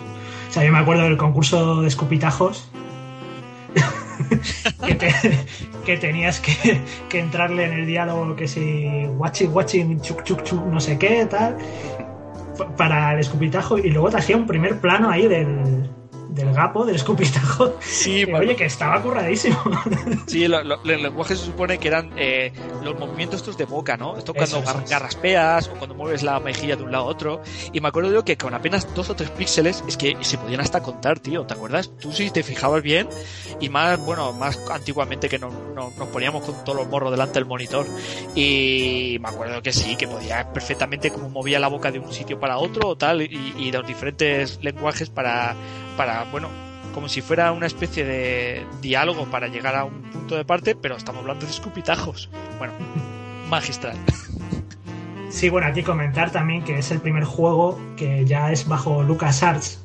O sea, Lucasfilm Games pasa a ser LucasArts y está dentro de una división que, de Lucas que incluye la, la empresa de efectos especiales Light and Magic y, y la otra de sonido, ¿no? Así como curiosidad. A partir de aquí cambiaron el logo y tal y, ya era LucasArts. Bueno, y, y, si me dejáis comentar, eh, este, este juego eh, viene también reeditado, como ya he mencionado. Es que lo, lo repito porque de verdad lo recomiendo a todo el mundo. Que está suele estar de oferta muy de vez en cuando en Steam por, cuatro, por poco dinero o en sus versiones PlayStation 3 y Xbox 360 que vienen en un solo pack bastante barato también lo he encontrado y reeditados y, y en 1080p. La verdad es que yo lo super recomiendo. ¿eh? Sí, además en la reedición le pusieron una capa gráfica nueva y además tú po- podías cambiar de la versión original a la nueva con un solo botón. Lo cual, Sí. La única lástima es que la versión antigua, la versión original, la que, bueno, estamos hablando, sí que estaba en castellano. Pero eh, la mala noticia es que en esta reedición solo está en castellano si cuando estamos en el modo HD. En el modo original está en inglés. Es la, ese puntillo de lástima. No sé, Jaime, ¿qué nos comentas tú del, del Monkey 2? Pues es que habéis hecho un, un resumen perfecto, ¿no? Habéis contado incluso todas las anécdotas.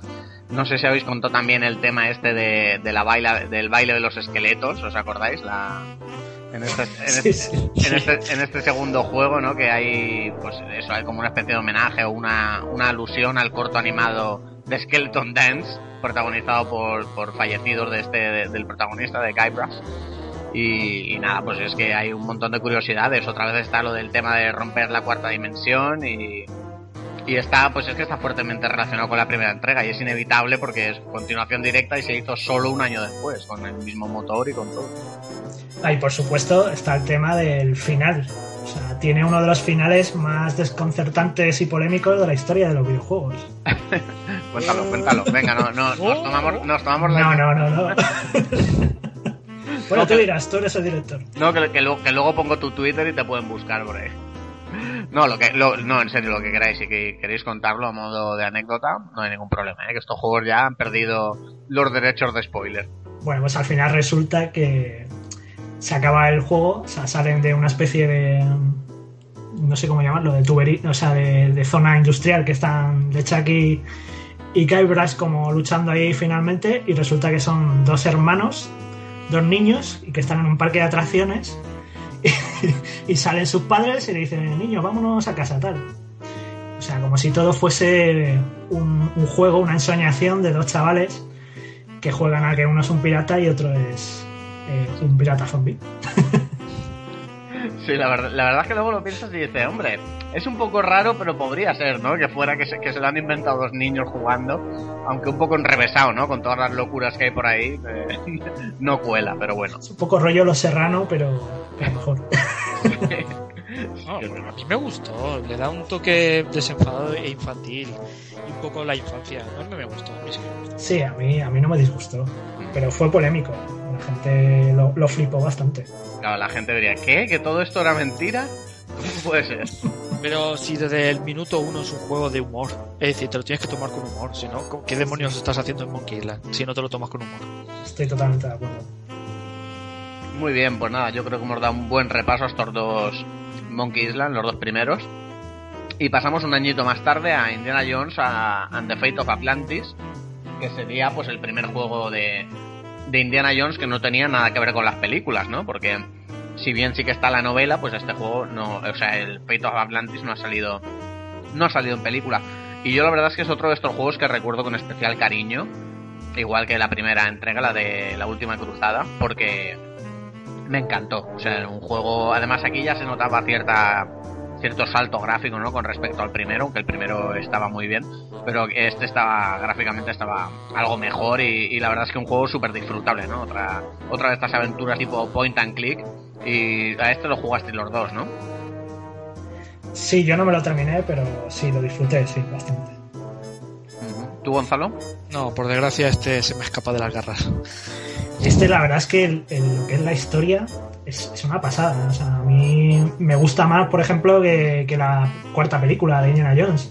Sí, mucho y, más. y mucha gente coincide en eso. O sea, este juego tenía una historia de la búsqueda de la Atlántida, que, que por supuesto los nazis querían encontrar la Atlántida para, para obtener poderes ahí de esta gente de los atalantes, que se supone que tenían tecnologías superiores y tal. Y, y como historia es genial. No sé si. La verdad es que no recuerdo muy bien cómo se desarrollaba. Creo que ibas viajando luego, ibas en un submarino hacia allá y tal. Pero recuerdo que me encantó, sí. Sí, bueno, se desarrolló en, varias ubicaciones, ¿no? Porque empezaba con que estabas tú ahí en, tu laboratorio de, de- de tu universidad, eh, te vas al museo ahí donde tienes todas las antigüedades y todo esto, y aparece una persona que no, creo que se llamaba el señor Smith o algo así, y empiezas a forcejear con una estatuilla que tienes y se la lleva, y entonces pues ahí empieza como la búsqueda, ¿no? Porque esta estatuilla por lo visto era Atalante y tal, y, y empiezas a viajar pues a través de, de varias ubicaciones de desiertos, de, de costas, también está lo que has dicho tú, ¿no? La escena esta de...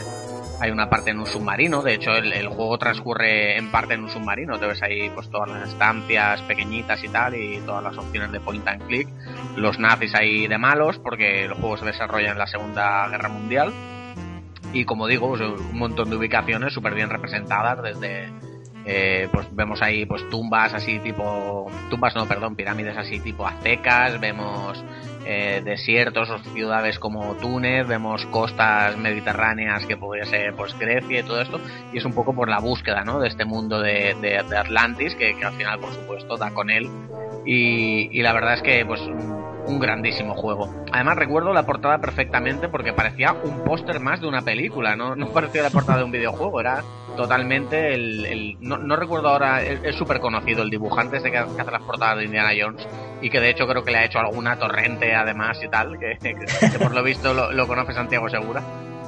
Y, hizo también la portada de este juego, ¿no? Y estaba pues fantástico. Sí, la yo recuerdo la ambientación que tenía en todo el tema de las ruinas que tenías que ir. No sé, tenía como una magia aquel juego que se disfrutaba mucho. Y luego además, eh, este ya venía con voces en la versión CD. Era una de las novedades. Y también que podías jugarlo, por lo visto, en tres, tres modos. Uno que era estilo acción, otro más difícil, más intelectual, más de pensar. Y otro que te, daba, te iba dando pistas. O sea que seguían intentando innovar ahí con el tema de los modos de juego y tal. Sí, sí, la verdad que sí. Y bueno, pasamos de año eh, a 1993, concretamente. Como he dicho antes, estos iban a juego por año o, o dos juegos por año. Y nos traían la aventura gráfica Sam Max Hit the Road. Que este hemos jugado Easy y yo. Y yo le guardo un cariño especial, ¿no? Porque este junto al de ellos de Tentacle eran los dos juegos que tenía que tenía un primo mío, ¿no? Y que iba a jugar a su casa y, la verdad es que lo pasamos francamente bien ahí. Nos tirábamos tardes enteras de, de, de pequeños porque yo en esa época tendría, no sé, un año 93 tendría siete años o así. Y, y, y es que era una locura. Además este juego era especialmente locura, es decir, había que hacer cosas realmente inverosímiles para resolver puzzles y era bastante difícil, sobre todo cuando digo que, que, era, que éramos niños. No sé cómo lo recuerdas tú, Isi. Sí, sí, yo lo recuerdo muy, muy difícil y además que tenía, tenía un estilo de humor como más, más gamberro, más, no sé, bueno, no, no llegaba a ser adulto, pero más rollo adolescente, ¿no? Sí, sí. Y, y cosas totalmente absurdas como escenarios tipo la el- ¿cómo era? la bola de, de La bola de lana lana, más de grande la- del mundo ¿Esto qué es? Es- eso de, de la típica feria del condado de no sé qué, y tenían ahí una bola de lana gigante. sí estaba ambientado en Estados Unidos ¿no? Sí, era así un poco cine negro, ¿no? Eh, porque llevas, llevas a dos investigadores, que es un, un, un sabueso, un perro, ahí de, con traje de americana, corbata y sombrero, que es, digamos, el... Eso, ¿no? El investigador privado. Y luego su ayudante, que es un conejo, que, que, que es su matón, que es, muy curioso, que es muy curioso, ¿no? Porque tú ves un conejito ahí sonriente con cara de cabroncete y tal, y luego resulta que es el, su matón. sí a mí me daba un poco de miedo ese, ese, ese, ese conejo tenía cara un poco de, de mala idea ¿eh? De loco. sí sí es un juego un poco loco la verdad. Y yo recuerdo, pues, puzzles, pues ya te digo, del tipo. eh, muy al principio, ¿no? Me acuerdo que había un gato en la puerta de tu oficina y tenías que, y- que cogerlo con el conejo y meterle la mano dentro para sacarle no sé qué. Eh, Sí, a- además este fue el primer juego, bueno, la primera aventura gráfica que, que cambiaron, digamos, el SCUM. O sea, ya no era un sistema abrir, usar, cerrar. Era un cursor interactivo que, que tú pulsabas el botón derecho y te, te realizaba acciones y tal. Fue un cambio gordo. Sí, este es eh, bueno, es el sistema que luego utilizó el de, de- de Tentacle, que además gráficamente era idéntico, idéntico en cuanto a calidad gráfica y estética de los escenarios y tal.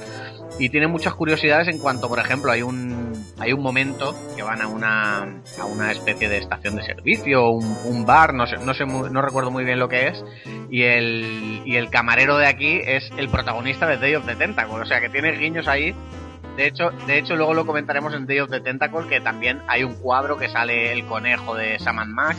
Es decir, que, que entre los dos juegos se, se ve que los hicieron de forma paralela porque ambos tienen guiños. a- Pero es que eso, eso es muy habitual también en, en todo LucasArts.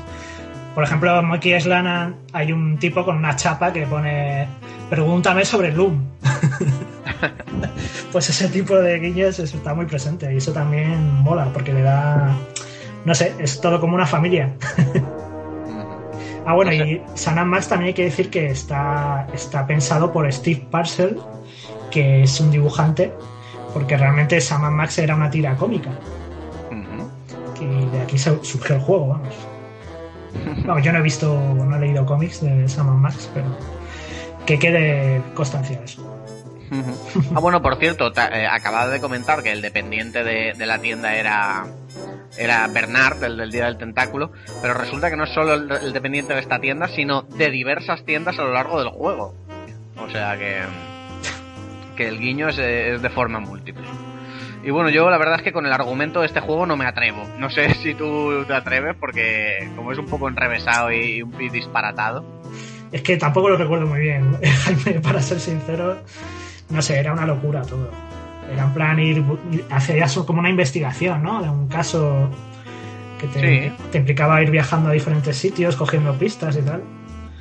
Sí, sí, Eh, es que, es que era eso, eran como, un, era como una patrulla, o sea, eran como un dúo así de, de policías. Stark y Hash, pero surrealistas. Eh, exactamente, eran, eran freelance, ¿no? O autónomos y, y se iban pues recorriendo todo el país o todo el condado o lo que fuera, pues buscando ahí pistas y tal para resolver un caso. La verdad es que estaba muy gracioso. Yo no, no, no lo he vuelto a rejugar, salvo alguna ocasión de, de, vamos, de probarlo un momentito, pero más que nada he visto gameplays posteriormente, pero, pero vamos, sí que es otro de los que recomiendo a la gente que, que lo juegue porque es otro, otra bandera de, de esta compañía. Sí, hay que comentar que ha habido más eh, sagas, o sea, más juegos de esta saga, y ahora pertenece a otra compañía, Telltale Games. O sea, quien esté interesado, hay, hay muchas, muchos sucesores. Muy bien. Y bueno, en el mismo año pasamos por fin al Maniac Mansion 2, eh, Day of the Tentacle. Eh, este ya digo que es mi juego favorito de, de esta compañía. El, decías que era el Monkey Island, a mí la verdad es que el que más me gusta es este, tal vez porque fue el primero al que jugué. Luego ya jugué a los que salieron antes, jugué posteriormente. Y los que salieron después es obvio, pero vamos, este fue el primer juego al que jugué y, y me enamoró desde el principio y creo que a Gonzalo también. Sí, la verdad es que, bueno, a mí me este es para mí mi título favorito de lo que es la franquicia de Lucas porque, bueno, permitidme la forma de decirlo, es que es una, ese juego es una puta locura, tío. Tú sabes, cuando empiezan los protagonistas a viajar en el tiempo, las consecuencias de uno con el otro, lo que ya sucede no al final, sino lo que pasa mediante y ya en el tramo final del juego, es que muchas veces me quedaba mirando el monitor intentando asimilar todo lo que había ocurrido, porque es que es para escribir un, es para escribir un libro sobre este juego, la verdad. Es una locura, y, pero dentro de lo que esa fue esa locura, una gran satisfacción con lo que fue terminar el juego. Y bueno, no quiero entrar en spoilers, pero tiene un finalazo increíble. Sí, bueno, este juego es que además lo que tú dices, le añadieron otra variable más que era la variable tiempo. O sea, tenías Sí. tres personajes en tres épocas.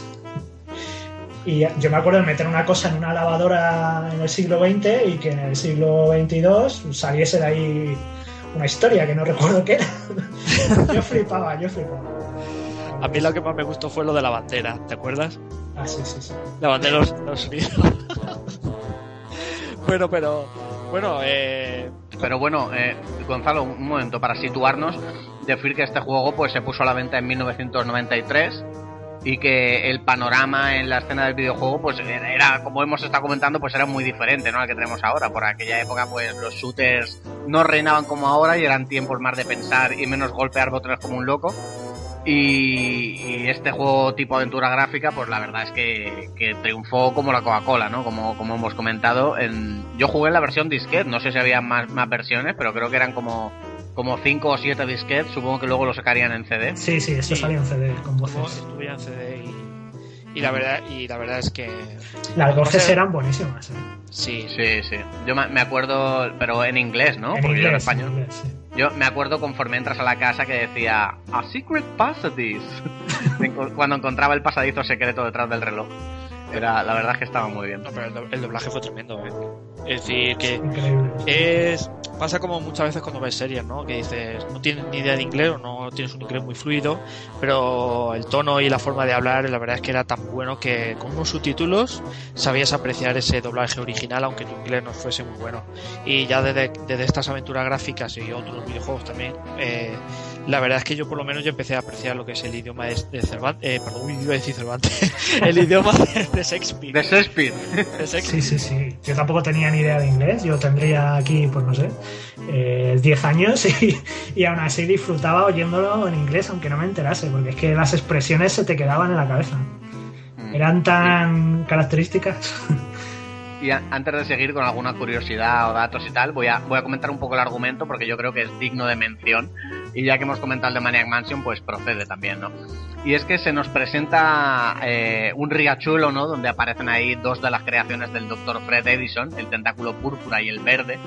Y el de color púrpura, pues toma un residuo radioactivo que hace que, que le crezcan dos pequeños brazos que le permiten, entre otras cosas, empuñar un arma y además adquiere un enorme set de conquista mundial, ¿no? Entonces sale ahí como dice, voy a conquistar el mundo. Entonces, pues Perdona, Jaime, perdóname. Es que es un, momen- es, es un momentazo. es que es muy mítico eso.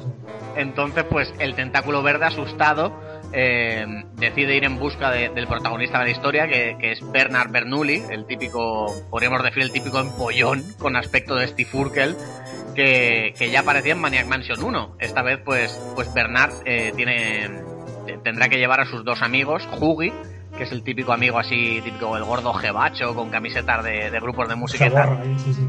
Sí, sí. Y la Vern, que es la chica, digamos, la chica rarita. Eh, otra Sí. vez tendrán, tendrán que llevarlos a la mansión para, para tratar de detener al tentáculo púrpura. La cinemática de esta escena, que es el principio del juego, es, es muy divertida y, y yo la habré visto cientos, o, vamos, cientos de veces, el, el coche dando tumbos por ahí por las montañas, con la musiquita de fondo, la verdad, la verdad es que es muy gracioso. ¿Y cómo van a solucionar este problema los protagonistas? Pues viajando en el tiempo eh, para evitar que el tentáculo beba los residuos radioactivos, ¿no? Eh, ¿Cómo van a hacer esto? Pues usando las cronoletrinas. Eso te iba a preguntar. Yo recordaba que, que la máquina del tiempo era un, un váter. Son, son, son uno- unos butters que diseña el Dr. Fred y estas Es que- máquinas del tiempo pues funcionan, estas máquinas funcionan con un diamante eh, pero al carecer de, este diamante, porque no tienen esa materia prima, pues utilizan uno de imitación. Lo cual pues provoca un mal funcionamiento de la máquina del tiempo, llevando a, a Hugi 200 años al pasado, a la Bern 200 años al futuro y dejando a Bernard en el presente. Eh, donde con la ayuda del tentáculo verde pues deben encontrar un diamante de verdad para que funcionen las máquinas correctamente y que todos los amigos puedan volver al mismo tiempo. Pero bueno, gracias a este fallo tenemos la tenemos la el, o sea, la, en qué consiste el juego, ¿no? Que es que cada uno en su tiempo hace una cosa que va a afectar al otro y aquí está precisamente la gracia de este juego, ¿no? Sí, es que la verdad es que, por ejemplo, uno, una de las escenas que más me gustó, me encantaron, pero vuelvo a repetir, es que como tú has comentado, Jaime, eh, en el argumento, es que en este juego para poder desarrollar los puzzles la lógica no tiene aquí cabida. Es decir, tiene, eh, por eso yo creo que era un juego difícil, no por los, porque los puzzles fueran muy difíciles. Es que la lógica no tenía sentido ninguno. Por ejemplo, había un puzzle en cuestión que era la Ver, ¿no? Que conseguía una especie de la lavandería, conseguía una manta con un agujero. Bueno, perdón, recordad que el futuro estaba dominado por los tentáculos. Es decir, Tentáculo Púrpura había conseguido conquistar el mundo cosa difícil, pero bueno, lo consiguió. Y el caso es que conquistó el mundo y, y bueno, la Bert coge, se pone una sábana con el agujero y pasa por un tentáculo. Y pasa y con, con, una sábana y un agujero se hacía pasar por un tentáculo. ¿Por qué no? ¿Por qué no? Eso como dice Isidoro, ¿por qué no? ¡Hala, venga! Y la, y la verdad es que la lógica, tú si eres un jugador que no...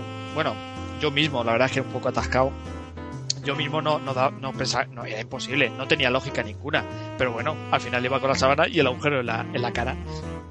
Bueno, pero es que este juego está, está lleno de locuras, como por ejemplo ganar un concurso de belleza con una momia. que además le, le, ponían de pelo un plato de espaguetis o no sé qué. Sí. Y luego el diseño que tiene así tipo cartoon está, está genial también. Gráfico. Y sí, sí, el, el, diseño es bestial. Y luego había eh, había otro maltrato animal en este juego, porque en el Saman Max decimos que, que, que, le mete la mano ahí por las tripas a un gato para coger no sé qué. Y en este juego me acuerdo yo que cogían al hámster y no sé si lo metían en una máquina... No, lo metían en una máquina de hielo y aparecía en el futuro. Sí, sí, es posible, sí, recuerdo eso. Había algo de eso, sí, sí. Y la... además el, el, el hámster creo que venía del presente, ¿no? Que lo había utilizado como mensajero el tentáculo verde. Luego había un caballo que hablabas con él también. Sí, y le quitaban sí. la dictadura. y, sal, y, salía Benjamin Franklin y... Sí, porque Ahí... luego aprendías historia, ¿eh? Con este juego. Sí, historia de los Estados Unidos. Pues salía hasta como, como inventaron la bandera americana, ¿no? Recuerdo yo que había algo de eso. Sí, sí la, lo, lo, de la bandera americana tiene un gran detallazo eh, al final del juego, ¿eh? Que de verdad te, te deja loco. Este fue director, fue el primer juego que fue director Tim Schafer. Ah, aquí ya fue, fue el primero en el que fue director, el, el sí. jefazo fue él. Hasta ahora había sido desarrollador, pero aquí ya este es idea suya. A lo sí, mejor es por eso toda esta locura. Sí, es una locura. Yo me acuerdo que una de las escenas tremendas, bueno, voy a decir un pequeño spoiler, pero bueno, que era en la, parte final cuando los tres protagonistas se consiguen reunir lo que es en el, en el vórtice del tiempo, por llamarlo de alguna manera, ¿no? En este tiempo, eh, lo que es, digamos, eh, un sitio donde se eh, lo que es el tiempo, por decirlo de alguna manera, ¿no? Y ves a los tres protagonistas como surfeando con sus, por ejemplo, a eh, al heavy este, ¿cómo se llama? A Waji, es que no me sale Hobby, hobby. Hobby, sí. en una bañera surfeando en lo que es el vórtice del tiempo espacio del espacio tiempo ahí surfeando los tres ahí en plan chulos macarra hostia escena mítica donde donde las haya y respecto a la bandera de los Estados Unidos hubo una escena que fue tremenda y es que cuando consiguieron que todo el, el, cauce del tiempo volviera a la normalidad y no, y no conquistar el mundo eh, el tentáculo púrpura, me acuerdo yo que cuando los tres muchachos ya contentos se alejaban en la, en la lejanía, me acuerdo yo que la, la, cinemática del juego, por cierto que las cinemáticas eran tremendas para la época en dos dimensiones, parecía ya casi una película de animación, bueno, a lo mejor me pagan eso, pero el caso es que cuando ya la escena subía para arriba, te dabas cuenta de que la bandera de los Estados Unidos aún conservaba la forma de tentáculo. Eso no pedirme que por qué llegó a eso, porque la verdad es que vuelvo a repetir, necesitaría rejugar otra vez el juego porque es que era una locura todo y cada una de las cosas que tenías que hacer, las consecuencias y bueno, pero eh, eh, grato recuerdo, una, una obra maestra. Mm. La verdad, la verdad es que tiene un montón de curiosidades como la que he comentado, ¿no? El conejo de, de Shaman Max, que, que era Max, aparece en uno de los cuadros de la mansión en el pasado Luego, pues todos los personajes extras que aparecen en el futuro eh, son similares a los del presente, siendo normalmente se supone que son descendientes, ¿no? Porque los vemos ahí con las mismas caras pero diferente aspecto. Eh, luego también si se usa el ordenador de la habitación de, Ed en el presente, pues se carga el juego Maniac Mansion, el original, que es lo que hemos comentado. De hecho ahí lo jugamos. claro, claro, es que es totalmente jugable, te lo puedes pasar. Luego también pues tengo apuntado por aquí que el número del teléfono del canal de Televenta es el 1-800-Star Wars. Eh, luego en la habitación del presente del tentáculo verde podemos ver un casco de los soldados clon de Star Wars. Es decir, tienen un, montón de guiños que además se ven en, todo su juego, ¿no? O en la mayoría de juegos siempre hay guiños a otras sagas y tal. Sí, yo recuerdo por ejemplo en el Monkey una tienda que había pues eso, una cabeza de Darth Vader y al final todo era Lucas y todo quedaba en casa. Muy bien, pues yo creo que le hemos dado un buen repasito a este juego. Luego en 1995 teníamos Full Throttle, que era también una aventura gráfica, como no, para no salirnos aquí de lo que teníamos. Yo lo jugué en su día, pero no, la verdad es que no recuerdo muy bien el argumento. Sí que recuerdo que era un juego mucho más serio, eh, gráficos más adultos y tal. Era de un motero, así matón. Sí, en un futuro distópico, creo, año 2040 o algo así. sí, sí. Este destacó por la banda sonora, creo. sí, sí. Rockerilla así. Y es que a Tim Schafer aquí hay que decir que le gusta mucho el rock y todo el rollo este motero. Entonces parece ser que aquí es por segunda vez director del juego y pues dio rienda suelta a esa afición. Sí, sí, era todo, ya estábamos en, en, plenos en plenos años 90, ¿no? Y aquí ya sabemos que, que lo que lo que primaba era el macarrismo, las motos, gafas de sol y tal, ¿sabes? Tipo estética Terminator. y, este, y este juego es un poco así, ¿no? Eh, gráficamente estaba muy bien, era gráficos un poquito más currados que los del Día del Tentáculo y tal. Pero bueno, conservaba todavía esa estética esa estética retro y tal y de aventuras de point and click y, era pues es un, juego más curioso. Yo creo que no ha pasado no ha pasado la historia tan bien como el resto pero pero bueno está ahí es uno de, de estos juegos que había que nombrar. Luego en el mismo año teníamos también The Dig que creo que me habías comentado que estaba basado en Sí, eh, The Dig eh, empezó como una historia basada en, en, una de las, no sé si recordáis, Amazing Stories, que era como una serie que había de Spielberg en los años finales de 80, principios de los 90, y digamos que era una aventura gráfica ambientada pues en, el espacio y un rollo más, más adulto, ¿no? Una aventura gráfica aquí no había humor, era una aventura seria basada pues en unos astronautas que tenían que ir a, un meteorito a investigar un artefacto ahí misterioso y tal. Pero la verdad es que por lo visto tuvo un desarrollo problemático y, no fue no tuvo el éxito que quisiera no, no, dejó no fue buena la aventura no, no tuvo éxito comercial tampoco. Y bueno pues nada ahí se quedó la idea. Sí pero la, la verdad es que es una pena no porque este juego tenía tiene, vamos, sigue teniendo muy buena pinta, un apartado artístico envidiable, una, una, estética que a mí me recuerda mucho a, a la franquicia Alien, ¿no? Ese, esas naves. Sí, la verdad es que la idea trae esas naves así, esa tecnología aséptica, ¿no? Todo así muy limpio, muy en blanco, ellos con, los chandals estos de color naranja. De hecho, la protagonista tú la ves en, los screenshots del juego y dices, coño, sí es Ripley. Y, recuerda un poquito todo esto, ¿no? Y como dices, pues eso, ¿no? Que viajan hasta un planeta o un asteroide donde parece que hay, hay algo extraño ahí que descubren y tal. Y pues otra aventurilla más que no tuvo tanto éxito como obviamente los Monkey Island o los Maniac Mansion, pero que habría que nombrarla también. Sí. Y eh, pegamos un salto de dos añitos y nos vamos a The Cures of Monkey Island, que esta yo no la he jugado, pero vosotros sí. Así que me vais a hablar un poquito de ella. Bueno, eh, comienzo. Sí, vale. Eh, en 1997 se salió The Cures of Monkey Island, o también conocido como Monkey Island 3, para los, para los paganos como yo. Y bueno, decir que fue el último juego que usaría el motor, eh, motor Scum, ¿no? Pero también hay que decir que esta última versión de este motor, la verdad es que pegó un gran salto, un gran salto técnico que a la vez polémico. Porque ya, por ejemplo, el juego por aquel entonces ya superaba lo que es hoy en día el HD normal, ¿no? Bueno, por aquel entonces no era el HD. Era, eh, me acuerdo yo que era 1360 por, 1000, por 768, que creo recordar, ¿no, Isidoro? Pues me fío de ti, porque no lo recuerdo yo. Bueno, los lo monitores de, de, estos de culo que usábamos VGA, antes. bueno. Sí, en, sí, por VGA era 640, me parece. Pues, pues bueno, ya llegaba, digamos, a unos gráficos en, dos dimensiones HD. Eh, me acuerdo yo que tenía cinemáticas ya totalmente, esto ya sí que era de, animación y ya pues, bueno, ocupaba ya en su día ya 12 de ROM.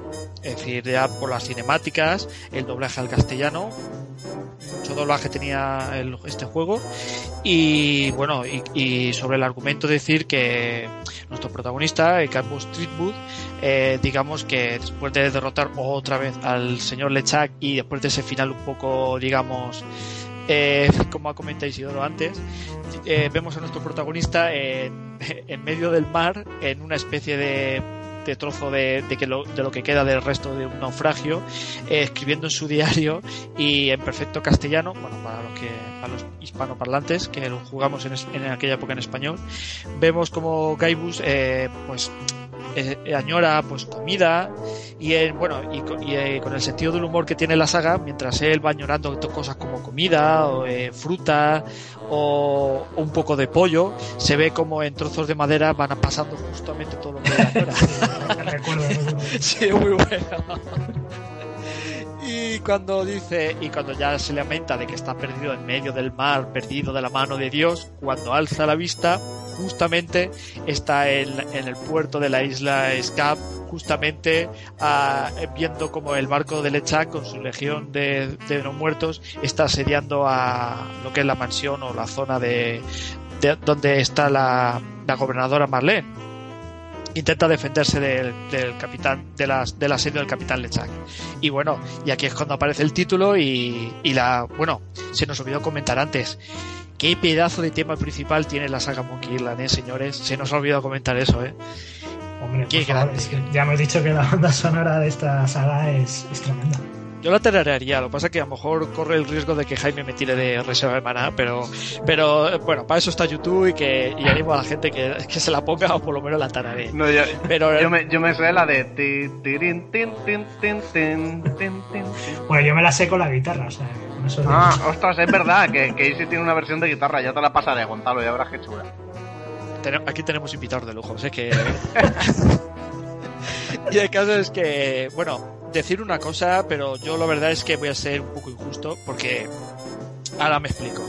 Este juego la verdad es que tuvo unas malas críticas por, eh, porque aquí ya no estaba ni Ron Gilbert ni Tim Schafer. Claro. Ya no estaban, digamos, eh, metidos en el desarrollo. Y digamos que en lo que fue en el diseño de personajes, porque vuelvo a repetir, eh, en gráfico en dos dimensiones era una pasada, es decir, el diseño para mí era genial. Sí, era claro, un juego muy bonito. Pero claro, yo lo digo a modo de, de opinión personal. La verdad es que a nivel de crítica no fue muy bueno. Yo desde mi punto de vista digo que fue un poco que se dejaron llevar por la gente por fanatismos y por el tema de que no estaban los, los, desarrolladores originales y yo creo que no le dieron una oportunidad. Yo desde aquí digo que es un juegazo. Pues yo estoy, estoy, totalmente de acuerdo contigo. ¿eh? Y muy injustamente criticado. ¿A que sí es, no? Sí, yo creo que es lo que dices. La gente ya como no estaban los, los originales, pues ya en plan fan, fans ortodoxos, nah, esto no es lo mismo, esto no es Monkey Island, pero luego lo juegas y ojo, ojo, que, que tiene momentos muy buenos, que es un juego que está súper currado gráficamente, los diálogos, la historia a lo mejor bueno, a lo mejor es un poco menos épica o redonda por el tema del final, que es un poco... A mí no me llenó mucho, pero como juego yo le doy un notable alto. ¿eh? Eh, Isidoro, te puedo hacer una pregunta que no me estoy la memoria no me da para más, tío. A ver si te puedo ayudar. ¿Cómo se llama la calavera esta tan graciosa? Eh, ¿Murphy era? Hostia, algo de eso. Ese, ese personaje me acuerdo yo que debutaba en esta saga que era el esqueleto este que en uno de los bombardeos se quedaba sin cuerpo. Y, una, y cuando una vez te lo encontrabas después de la bueno de convertir a, a Lane Marlene en, en una estatua de oro macizo por el anillo este maldito y bueno, aquí es donde comienza otra vez la ardua tarea de poder rescatarla.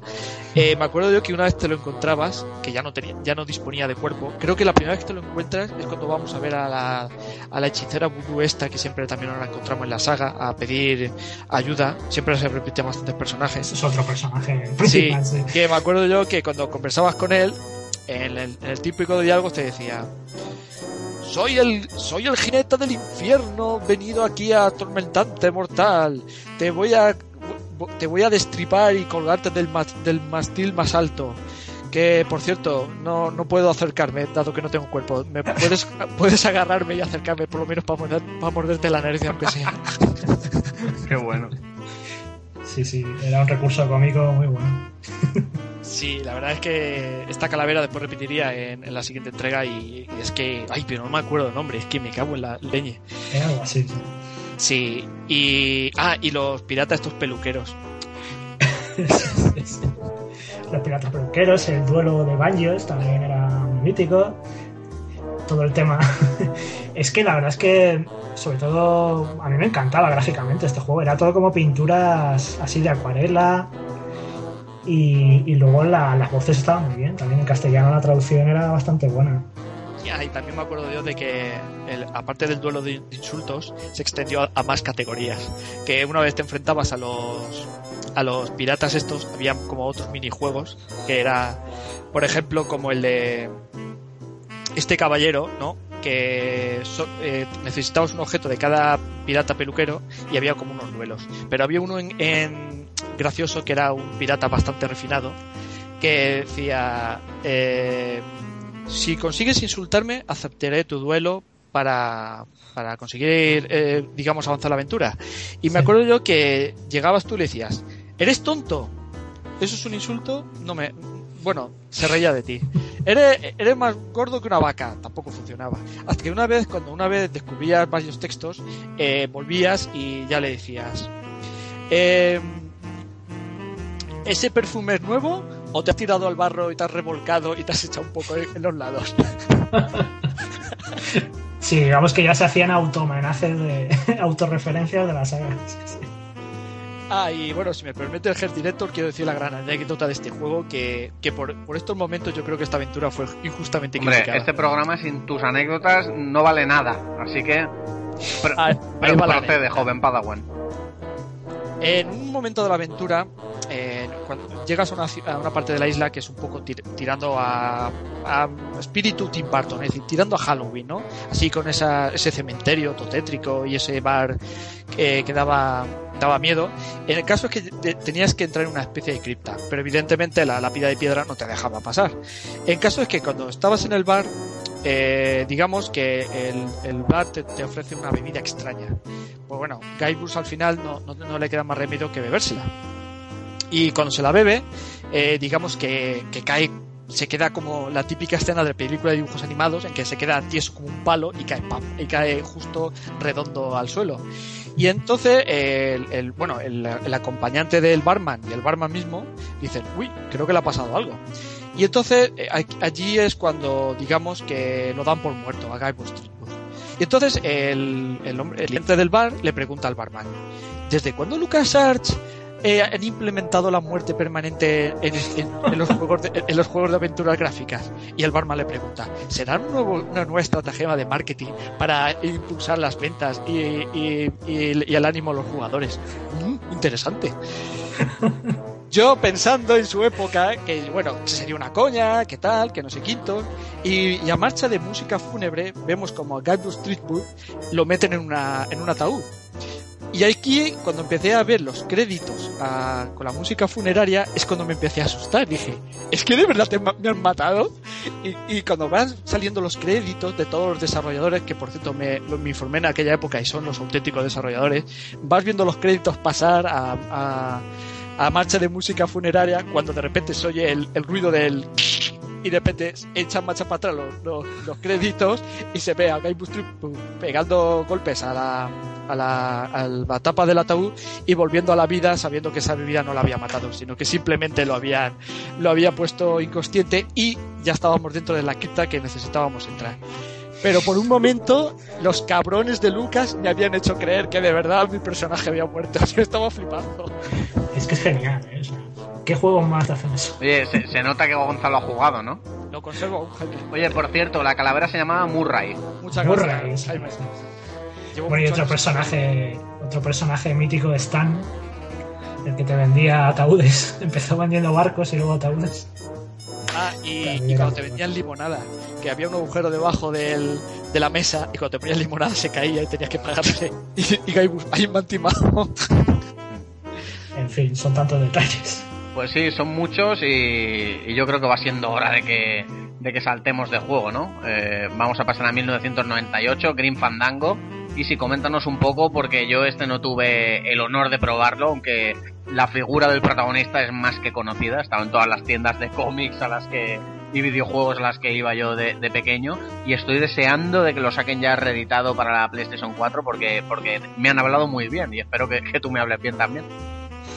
Pues sí, a ver, Green Fandango es otro juego mítico. Yo creo que es la última aventura gráfica grande que hizo LucasArts. No sé si la última definitiva. Y bueno, la verdad es que Green Fandango eh, sigue en tono de humor, pero ahora se mete en el género del, del cine noir. o sea, del, del cine, digamos, de, de detectives, así, de cine negro, rollo años 20. Y es que el protagonista, pues, eh, está muerto. y vive en el reino de los muertos. Bueno, la verdad es que el primer, la primera escena de este juego es genial. No quiero, no sé, no me gustaría desvelarla. Pero bueno, digamos que todo el juego transcurre en un viaje que tiene que hacer este hombre hacia otro lugar. que, bueno, se lo, se lo encarga un personaje muy mítico que es la muerte, que le visita.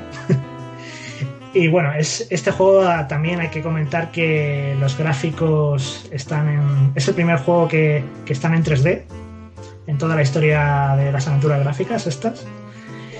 Y aunque es un 3D, eh, no pierde, digamos, eh, la personalidad por dejar de ser 2D, sino que es un 3D que está muy, muy bien integrado. Y además los escenarios es que están muy bien, o sea, todo tiene una atmósfera genial. Fue un éxito de crítica, pero fue un fracaso comercial, que a la postre acabaría llevando también a cerrar la división de, de aventuras gráficas de, de LucasArts, desgraciadamente. Y como digo, pues eso, el guion es genial, tampoco, tampoco me acuerdo muy bien exactamente los detalles, pero la verdad es que yo lo recomiendo mucho. También estaba el tema de los muertos, de cómo tratan los mexicanos el tema de la muerte y tal. Había carnavales de estos de la muerte. Luego escenarios más rollo película de cine negro, como un puerto ahí con un barco que te tenías que montar y tal. Es que las, cala- las calaveras de, de los protagonistas y tal son un poco como los tatuajes estos que se hacen en México, ¿no? De la Santa Muerte y todo esto. La verdad es que Sí. tiene una estética súper graciosa el juego este. Sí, sí, además el personaje es muy bueno, o sea, tiene unos diálogos, aquí se mantiene el nivel con los diálogos, también es de Tim Schafer este juego, es el último que hizo para LucasArts. Y bueno, yo lo recomiendo totalmente y de hecho lo tengo un poco así olvidado y estoy deseando que salga ahora la versión remasterizada para, para volverlo a jugar. Porque está genial. La verdad es que están sacando un montón de remasterizaciones de, juegos míticos que, que yo estoy disfrutando un montón, ¿no? Porque al final no es lo mismo tenerlo en un emulador en el PC que, que poder disfrutarlo ahí en, eh, yo qué sé, en la, en, en la pantalla de televisor de tu casa y he jugado en la PlayStation, pues no es lo mismo. Yo, pues, sin, sin ir más lejos, hace poco fue el Another World, eh, no sé si el 25 aniversario o el 20 aniversario, no, no me acuerdo la, la cifra exacta, y, y lo jugué ahí en la Store y la verdad es que es una pasada, ¿eh? Sí, sí, sí. Así que supongo que esté tres cuartas partes de lo mismo.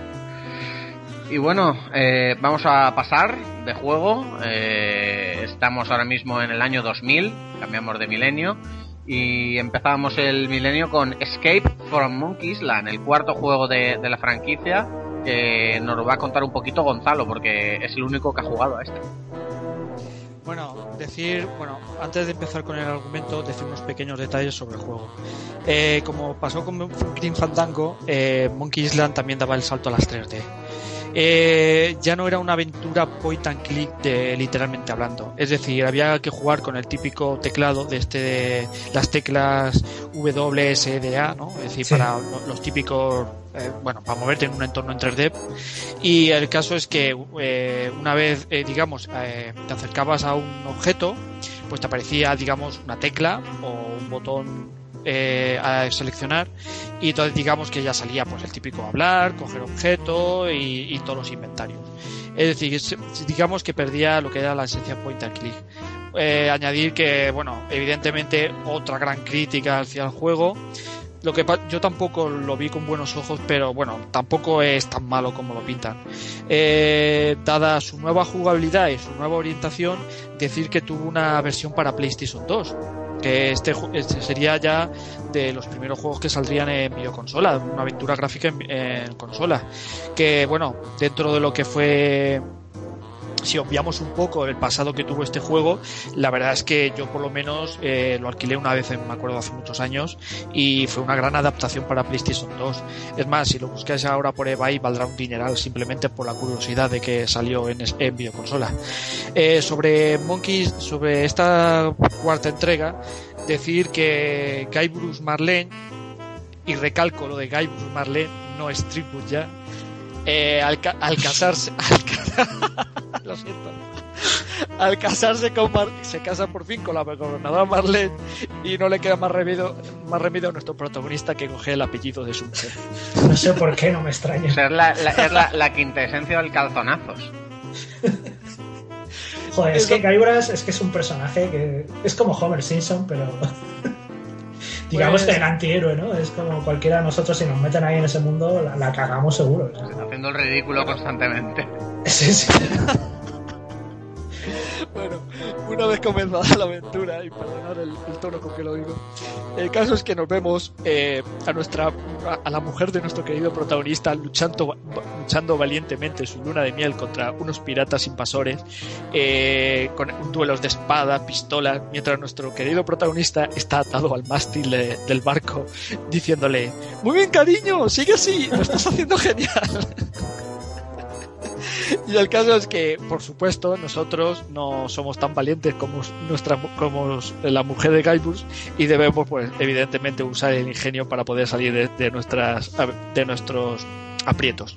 Y una vez, bueno, evidentemente, gracias a nada más empezar el juego, pues evidentemente ya debemos de, de liberarnos de nuestras ataduras, vencer a los piratas, por supuesto, con un puzzle al uso y volver a la isla después de la luna de miel. Eh, una vez llegamos, eh, vemos a nuestro protagonista lleno de regalos hasta las. típico calzonazo que vemos en los centros comerciales llevando la- las bolsas de ropa de nuestra mujer. Pues aquí Guybrush hace lo mismo con los regalos de la luna de miel. Y una vez se separa de su mujer, pues.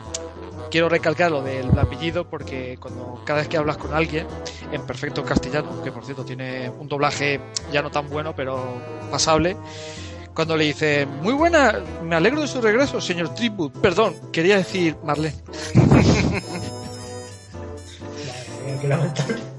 Y cuando llegamos a la mansión de bueno, a la mansión de nuestra querida señora, vemos que un misterioso personaje, también un misterioso gobernador, eh, le quitaban el título de gobernadora a nuestra querida mujer y se y poco a poco va conquistando, bueno, conquistando, no, perdón, eh, a nivel de empresario malo, digamos, eh, quedándose con los diferentes terrenos y digamos que un poco ahogando lo que es la típica vida de los piratas. Y entonces aquí es donde Marlene, nuestra mujer, nos, bueno, nos incide a que descubramos el misterio de, detrás de este, de este misterioso personaje que poco a poco se va quedando con los diferentes terrenos de la isla Scar y de otras islas que van apareciendo. Y aquí empieza la, la cuarta, la cuarta entrega de Monkey Island. Muy bien. ¿Tú crees, ¿Tú crees, Gonzalo, que vale la pena jugar este juego Sí. a los que somos fans?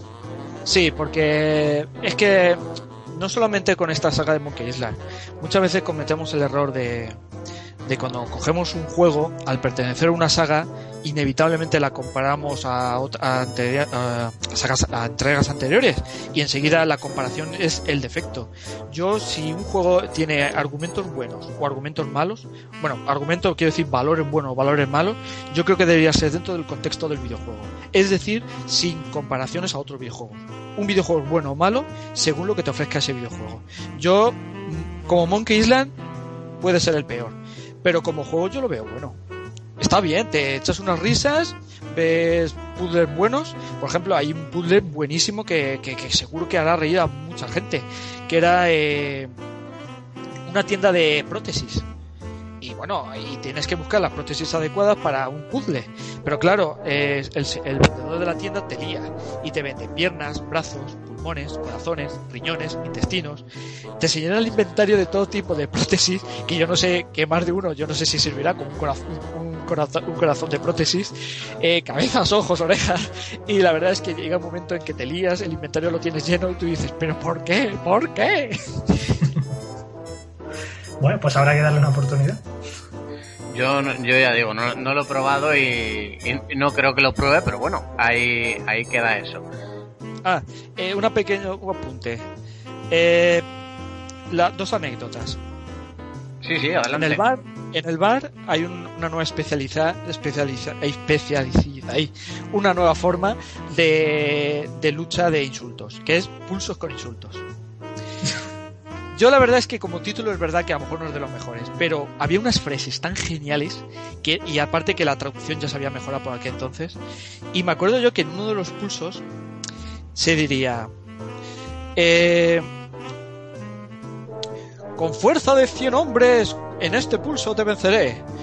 Y la contestación era, viendo tamaña barriga, diría que, que más bien te los he engullido o algo así, es que no me acuerdo bien, pero era buenísimo. Otro más, eh, otro detalle más es que al final, cuando por supuesto debería, debe aparecer Monkey Island, es decir, la isla del mono debe aparecer como en las anteriores entregas, si no el título no tendría sentido, que era que había una especie de juego de lucha, por llamarlo de alguna manera, en que usábamos eh, una especie de kung fu. Y había un maestro que nos enseñaba, digamos, los diferentes movimientos para poder en la batalla final, digamos, vencer con este tipo de kung fu medio mono. Decir que como curiosidad, eh, si rejugabas el juego, no repetía dos veces, o al menos de primera no repetía dos veces lo que eran la- las mismas técnicas. Es decir, si tú aprendías lo que eran la- la- las teclas de, de las teclas para poder memorizar los movimientos, eh, digamos que como era de forma aleatoria, eh, si volvías a jugarlo o si un amigo tuyo lo volvía a jugar, digamos que cambiaba las formas de las teclas. Es decir, que si por ejemplo un amigo te decía, eh, pásame la combinación de teclas para los movimientos, a lo mejor se lo pasaba y, y cuando llegaba a su casa y llegaba a esta parte del juego, cuando veía que se lo habían cambiado, bueno, más de uno se llevó una, una gran sorpresa.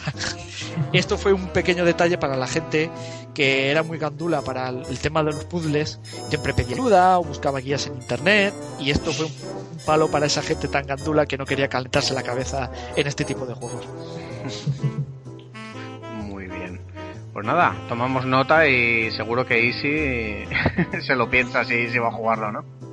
Bueno, algún año de estos, cuando saque tiempo. Cuando tengamos tiempo, eso es. Bueno, eh, Gonzalo, sigues hablando tú, porque ahora toca cinco añitos después, salió Psychonauts y creo que eres el único que ha jugado también, así que coméntanos. Bueno, Psychonauts aquí eh, ya es de los juegos que digamos que ya no pertenece a Lucas. Eh, pero bueno, pero como el responsable detrás de este juego fue Tim Schafer y, su bueno la compañía que fundó que fue Double Fine, eh, bueno pues digamos que este juego eh, Tim Schafer pues este señor digamos que abandonó, abandonó un poco la aventura gráfica. Decir que sí que tiene momentos de puzzle, pero también tiene momentos de acción y plataformeo. Psychonauts, digamos que tiene un motor gráfico que la verdad que en su época para mí está bastante bien. Es más, en Steam eh, se puede encontrar o en GOG.com también se puede encontrar para PC. Incluso si la memoria no me engaña, creo que tiene versiones HD para las consolas, pero no me atrevo a decirlo. El caso es que digamos que este juego tiene un diseño bastante raro. La verdad es que a mí me encanta porque Bueno, pero yo soy más raro que un perro verde. Pero el caso es que, digamos que, como dice el título del juego, tenemos un protagonista que, digamos que tiene que hacer uso de sus poderes psíquicos. Eh, los poderes psíquicos, digamos que es más para eh, resolver puzzles o para resolver momentos de la aventura o para vencer a enemigos. Que a su misma vez esos enemigos eh, están dentro de unos puzzles, es decir, no es mata-mata porque todo tiene consecuencias y digamos que bebe un poco poco digamos de lo que fue la Monkey Island esta última entrega la que acabo de mencionar anteriormente. Dado que aunque fuera en un entorno 3D libre necesitamos digamos unas acciones eh, como si fuera un point and click, es decir, scripts donde va a suceder tal cosa para conseguir tal, objetivo, pues aquí igual, que a pesar de esta pequeña libertad que es en 3D, incluso con zonas de platofremeo y acción, digamos que necesitabas, pues en ciertos momentos hacer ciertas ciertos puzzles, bueno, cuando digo puzzles me refiero eh, acciones, por llamarlos de alguna manera, para poder avanzar en la aventura. La verdad es que la verdad es que se inspiró un poco, si os gusta mucho el cine de animación de Tim Burton, como por ejemplo eh, Pesadilla antes de Navidad, eh, esta última que saqueó que era Frankenstein, eh, este del perro tipo Frankenstein, no sé si lo habréis visto. Digamos que Tim Sanfer se, un poco se inspiró en lo que es esa forma tan rara de, de hacer 3D con este o, o Beetlejuice también, que cuando eh, vas a la zona de los no muertos, digamos que Psychonauts bebe un poco de, de, la, de estas aventuras. Yo al menos, para el precio que lo he llegado a ver muchas veces, también lo recomiendo. Hay que jugar a Psychonauts. Pues nada, si, Gonzalo lo dice, hay que jugar a Psychonauts. Habrá que hacerlo. Muy bien, pasamos de año, eh, 2009, cuatro añitos después, Brutal Legend, a este sí que ha jugado Gonzalo. Y, eh, perdón, ha jugado Easy y aparte Gonzalo también. Así que, Easy, cuéntanos. Bueno, esto es una cosa como el juego que haría el Heavy del Día de la Bestia. Pues, pues algo así. Digamos que tienes que salvar. Tú, eres un Heavy, creo recordar, y tienes que salvar al mundo de, de las hordas infernales. Entonces, ¿cómo lo salvas? Pues a guitarrazo a guitarrazo limpio, ¿no? Entonces, es un juego que mezcla, mezcla géneros, es como de acción, luego tiene parte también, o sea, yo me acuerdo que ibas como con una moto por ahí dando vueltas, tiene lucha, eh, lucha con monstruos así bastante tochos. Y bueno, pues eso, encarnas al protagonista que es una especie de héroe, de héroe heavy que tiene que salvar al mundo. Tampoco recuerdo mucho más ahora mismo. Así que refrescame, Gonzalo. Ahí va. Este juego, otro, otro que lo recomiendo brutalmente, pero este juego lo recomiendo que lo tenéis que jugar en, en, dos veces. Me explico. Dos veces. Ahora me explico. En su doblaje en inglés le pone la voz Jack Black. Bueno, este actor lo conoceréis por pues también es el componente del grupo Tenacious D, Escuela de Rock, sale en King Kong. Eh, bueno, este señor es, un cómico ya bastante famosillo. Que por cierto protagoniza lo que es la intro en, imagen real del videojuego. No sé si te acordarás que sale ahí en, la tienda de discos diciendo ¡Wow! ¡Brutal Legend! No sé qué. el, el caso es que es una máquina. Y en español lo dobla el señor Santiago Segura. Que bueno, a su estilo. Ahí estaba la conexión con el Sí, a su, a su estilo, Santiago Segura también hace un gran doblaje, porque yo también idolatro a este señor, me encantan sus películas. Y por eso yo recomendaría por lo menos darle un vistazo a los dos doblajes. Eh, respecto al juego, bueno, el juego realmente, se me olvidó decir Isidoro, no me mates, pero que, que más que un heavy es que es un pipas. Estos señores que llevan las guitarras y los maletines tan grandes. Sí. Y el caso es que Tim Saffer es un amante del heavy, como ha comentado, pero este señor, digamos que le gusta el, clásico, el heavy clásico de, 80, 90, y yo diré, y me diréis, ¿por qué? Porque cuando este es el pipa de un nuevo grupo de estos de rock, estos tipo Linkin Park, modernillos y tal, que rapean, y cuando están actuando, eh, sale él ahí con un cigarrillo diciendo, vaya, vaya, vaya pinflate de esto, que tengo que trabajar para esta gente. Pues una vez, en ese momento resucita una especie de, parte del escenario, una especie de monstruo de metal que resucita. Y bueno, pues cuando ve a estos Mindunkis, a estos que están actuando y, el público huyendo, pues va a atacar. Pues justamente cuando la bestia está de metal va a atacar a uno de los integrantes del grupo este, eh, se, se, pausa el juego. Y, y entonces sale un menú. Y en el menú te indican ¿quieres ver el juego con mucha sangre o eres muy delicado para verlo? Bueno, yo dije, quiero ver sangre. Y de repente continúa el juego y se ve como le pega un gran grito y le explotan los ojos y sale sangre y vísceras por, por los ojos y la boca de- del, del, integrante de este grupo que ahora mismo no me acuerdo. Bueno, em- aquí sí empieza Brutal Legend.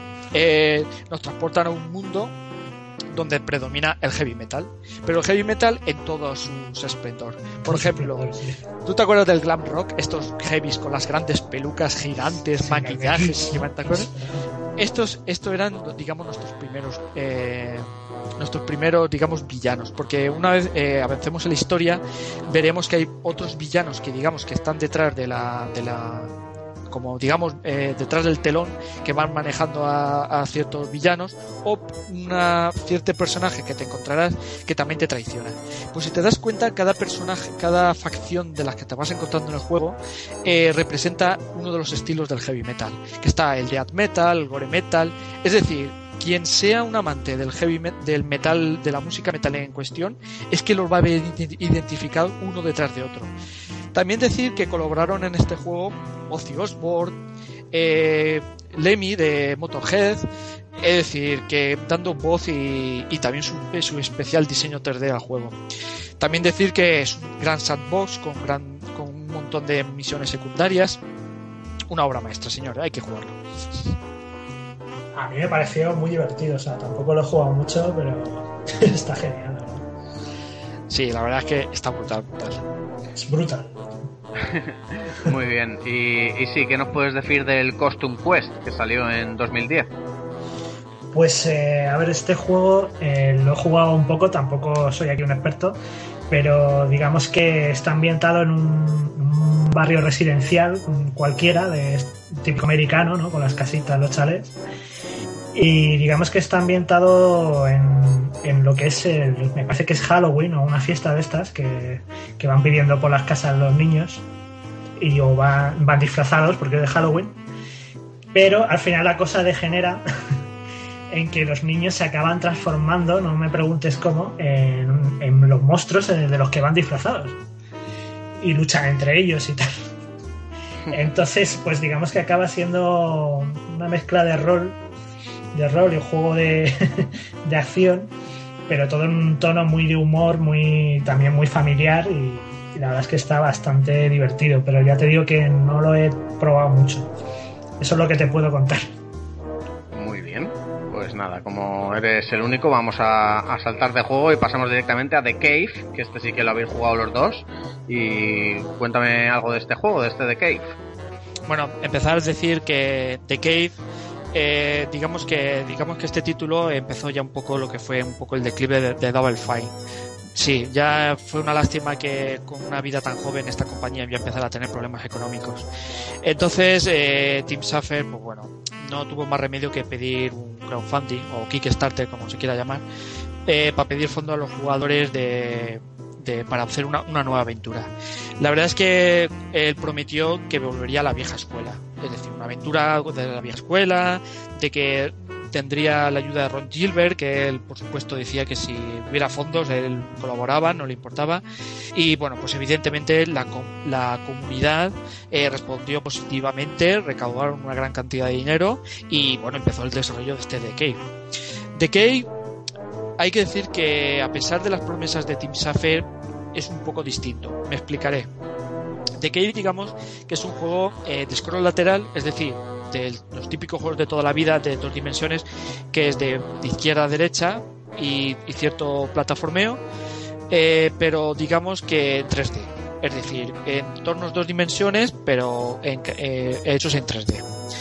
Decir que el juego eh, nos pone en la situación de una especie de cueva que tiene personalidad propia. Es decir, la propia cueva nos habla todo el momento. Hace las cuentas de narrador. Es decir, en realidad no hay un protagonista eh, que, sea la estrella del juego o que dé vida a las situaciones del juego. En verdad los protagonistas son muchos que ya nosotros deberemos de elegir y según la- nuestra elección eh, la aventura eh, tendrá un desarrollo u otro. Decir que esto también ha, creado que el juego, a pesar de tener de ser un poco corto y tener unas digamos, unos puzzles bastante sencillos que para nada no son los que hemos mencionado antes tan difíciles, es decir, un poco de lógica los consigue resolver, pero digamos que al tener tantos personajes que elegir tiene bastante rejugabilidad. Decir que el verdadero protagonista eh, realmente es esta cueva de Kane, es decir, porque en todo momento eh, oiremos su narración. Decir que esto no es malo. Yo de verdad una vez, yo solo lo pude finalizar una vez, pero yo me considero fan de The Cave. Es decir, ese, quien narra The Cave, un puto Oscar se merece, tío. Y perdóname la palabrota, Jaime. No, no, eh, eh, los protagonistas, al, principio de Cave, eh, en tono burlón, nos va contando un poco un poco por encima de lo que nos vamos a encontrar y, y vemos una fila de personajes. Los personajes en cuestión son una científica, caballero, el paleto, tal cual, es, es un granjero paleto, eh, la exploradora, la... A ver si me acuerdo bien, los gemelos, que son una especie de gemelos tétricos tipo familia Adams, y, y el hombre del futuro tal cual, no tiene nombre tal. Bueno, se nos obliga, se nos obliga a elegir tres personajes solamente. Es decir, que debemos de colaborar, eh, los puzzles en cuestión son que debemos de colaborar entre ellos tres para poder avanzar en la aventura. Decir también que el juego, eh, al avanzar en la aventura, digamos que hay unas pantallas neutrales, me explico. Digamos que son unas pantallas que elijas a quien elijas, vas a la pantalla. Es decir, debes resolver los puzzles para poder avanzar a través de la cueva. Y aquí viene, si ido cada personaje. Por ejemplo, voy a poner como ejemplo al caballero. Una vez llegado a una zona, llegamos a una especie de zona que es como medieval. Sí, dentro de la cueva es bastante lógico, pero bueno, yo creo que este programa y repasando este juego, la lógica ya ha dejado hace tiempo de estar presente entre nosotros. El caso es que la, vemos como castillos tal y un rey pues nos pide ayuda. Un rey oh mi hija ha sido está encerrada en una torre tal cual venga y, y con la, y del caballero junto los otros dos protagonistas elegidos pues debemos encontrar los, los diferentes puzzles y digamos encontrar la salida de la reina. Por ejemplo yo también otros dos protagonistas que elegí fue la exploradora. Que la exploradora, pues bueno, una especie de pirámide o ruinas egipcias, debemos, digamos, eh, por, pasar la pantalla. Una vez hemos, digamos, pasado esas fases personalizables al, al, personaje elegido, digamos que se va desbloqueando una especie de distracciones eh, donde se desvela eh, digamos, la historia personal de cada personaje. Por eso he dicho antes que es rejugable, porque te obliga, digamos, a, a desbloquear todas las ilustraciones y todas las historias de los, todos los protagonistas, digamos, por dar, para dar por completado el videojuego. Eh, por poner un ejemplo, la exploradora te das, que es una muchacha valiente que va descubriendo la ruina y tal y cual, pero te das cuenta a lo largo de las ilustraciones que es una cabrona que abandonó a sus compañeros por la fama y el dinero y, y, que, no te puedes fiar de ella ni, ni, de nada. Del caballero, que en verdad era un granjero, que se aprovechó de un pobre caballero que le robaron unos ladrones, le robó la armadura, la fama, y se hizo pasar pre y en verdad es un granuja y un cabrón. Y así sucesivamente dándote cuenta de que todos tus protagonistas son una panda de cabrones y ladrones mentirosos y gruñones. Donde The Cave, la cueva en cuestión, no tiene más remedio que burlarse, decir grandes frases ingeniosas que seguro que sacará la sonrisa a más de un jugador. Muy bien, pues nada, la verdad es que mientras, mientras te estaba escuchando estaba viendo imágenes y vídeos de, de The Cave y tiene muy buena pinta, ¿eh? Voy a ver si lo consigo por alguna de las plataformas a las que tengo acceso. Sí, yo este jugué la demo y la verdad es que me, me dio muchas ganas de jugarlo. O sea, aparte gráficamente está muy, muy curioso, muy bien hecho y, y el tema de los personajes, la variedad que le da eso, me la apunto.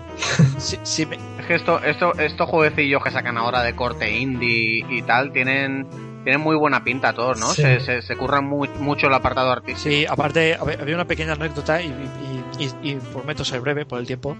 Eh, había una parte de estas pantallas neutrales y bueno, esto lo he bautizado yo así, es decir, que se puede denominar de otra manera, en el que digamos que hay una especie de isla en medio del mar y sí, está dentro de la cueva. Pero vuelvo a repetir, la lógica, no, no pensarlo con lógica. donde eh, naufragamos. Y digamos que hay un náufrago que nos ofrece su ayuda, tal cual, tal no sé qué, y, y, pero está un poco zumbado.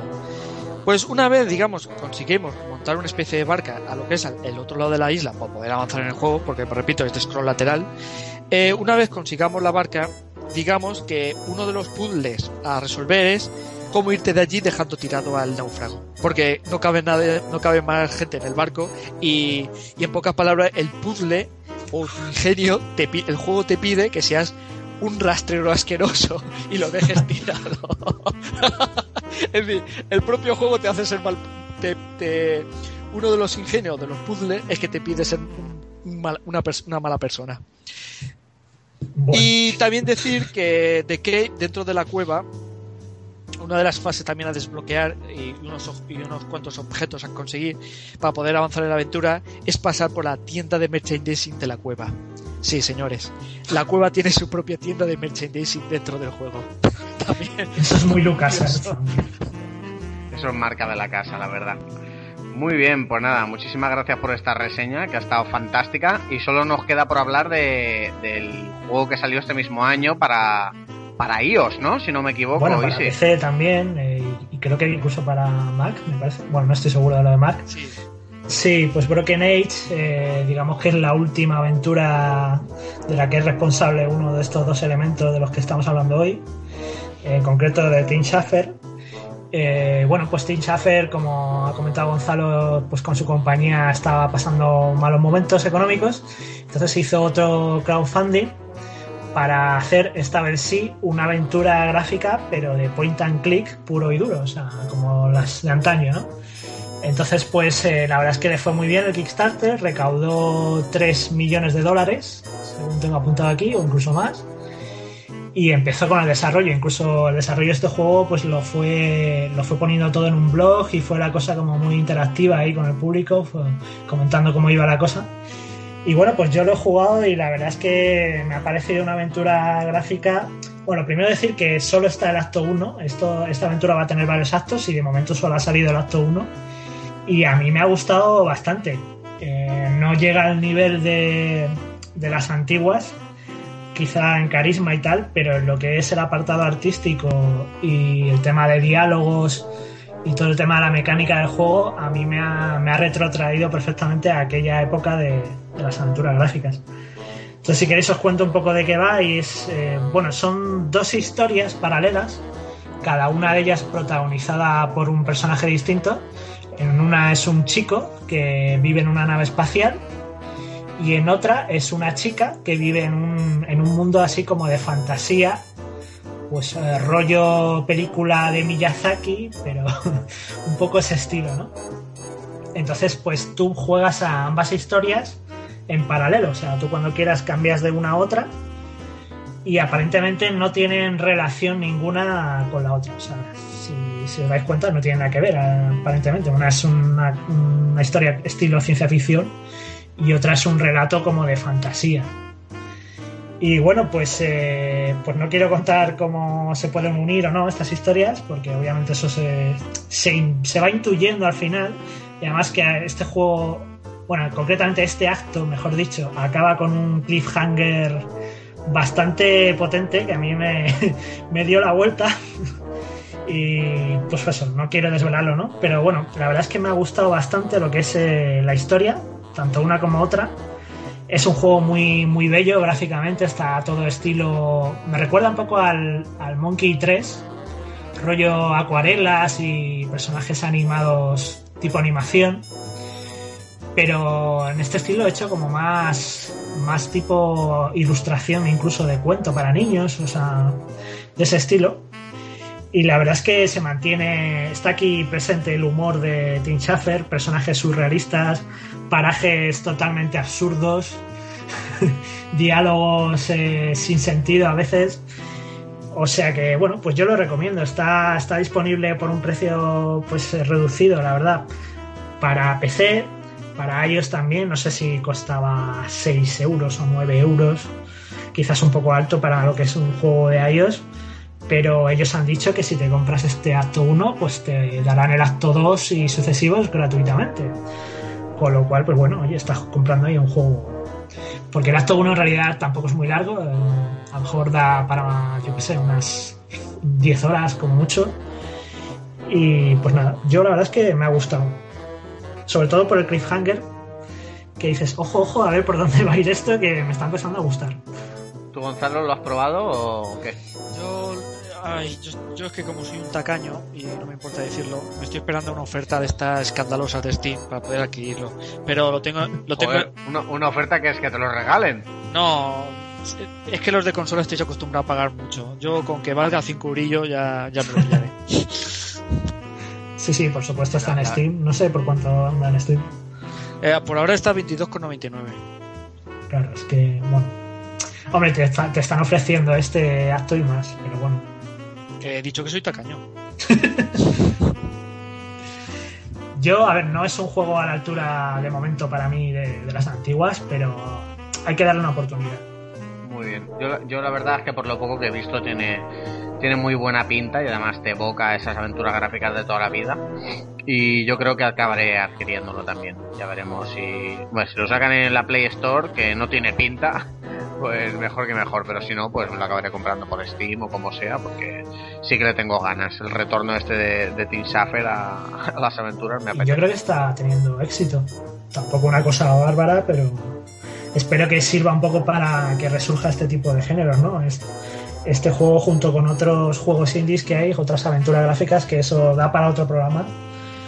Pero está, yo creo que resurgiendo un poco, ¿no? Sí, a- hace poco van a. Bueno, dentro de poco va a salir una nueva aventura gráfica de, de los chicos estos de, Randall Monday, que son dos chicos de Elche. Y la verdad es que está pegando fuerte, ¿eh? Lo, veo, lo vi en el mundo, en- ya están anunciando el juego en varias webs. Y aparte también, eh, bueno, esto es una nueva noticia eh, para el Head Director, que la trilogía de Ponia, unas aventuras gráficas que de de, de, de- ay, que no me sale la palabra, que es un- unas grandes aventuras gráficas, van a salir en PlayStation 3, las tres aventuras gráficas, a un precio bastante económico y que yo desde aquí al Head Director se las recomiendo. Muy bien, pues tomo buena nota de todo lo que me has recomendado. Bueno chicos, ya hemos terminado con todas las reseñas. No sé, ¿queréis comentar algo eh, de cara a finalizar el programa en cuanto a qué rumbo está tomando esto? En fin, algo que queréis comentar. Yo la verdad es que esto, esto va a ser un poco pataleta, pero es que me da lástima porque, por ejemplo, en su día eh, Green Fandango no lo pude conseguir porque eh, la verdad es que tuvo unas ventas tan, tan pésimas. Ventas, repito, la crítica en su día fue brutal. Es lo que ha dicho Isidoro antes. Es que es un juego, una puta obra maestra. Y que, y que no lo pude conseguir.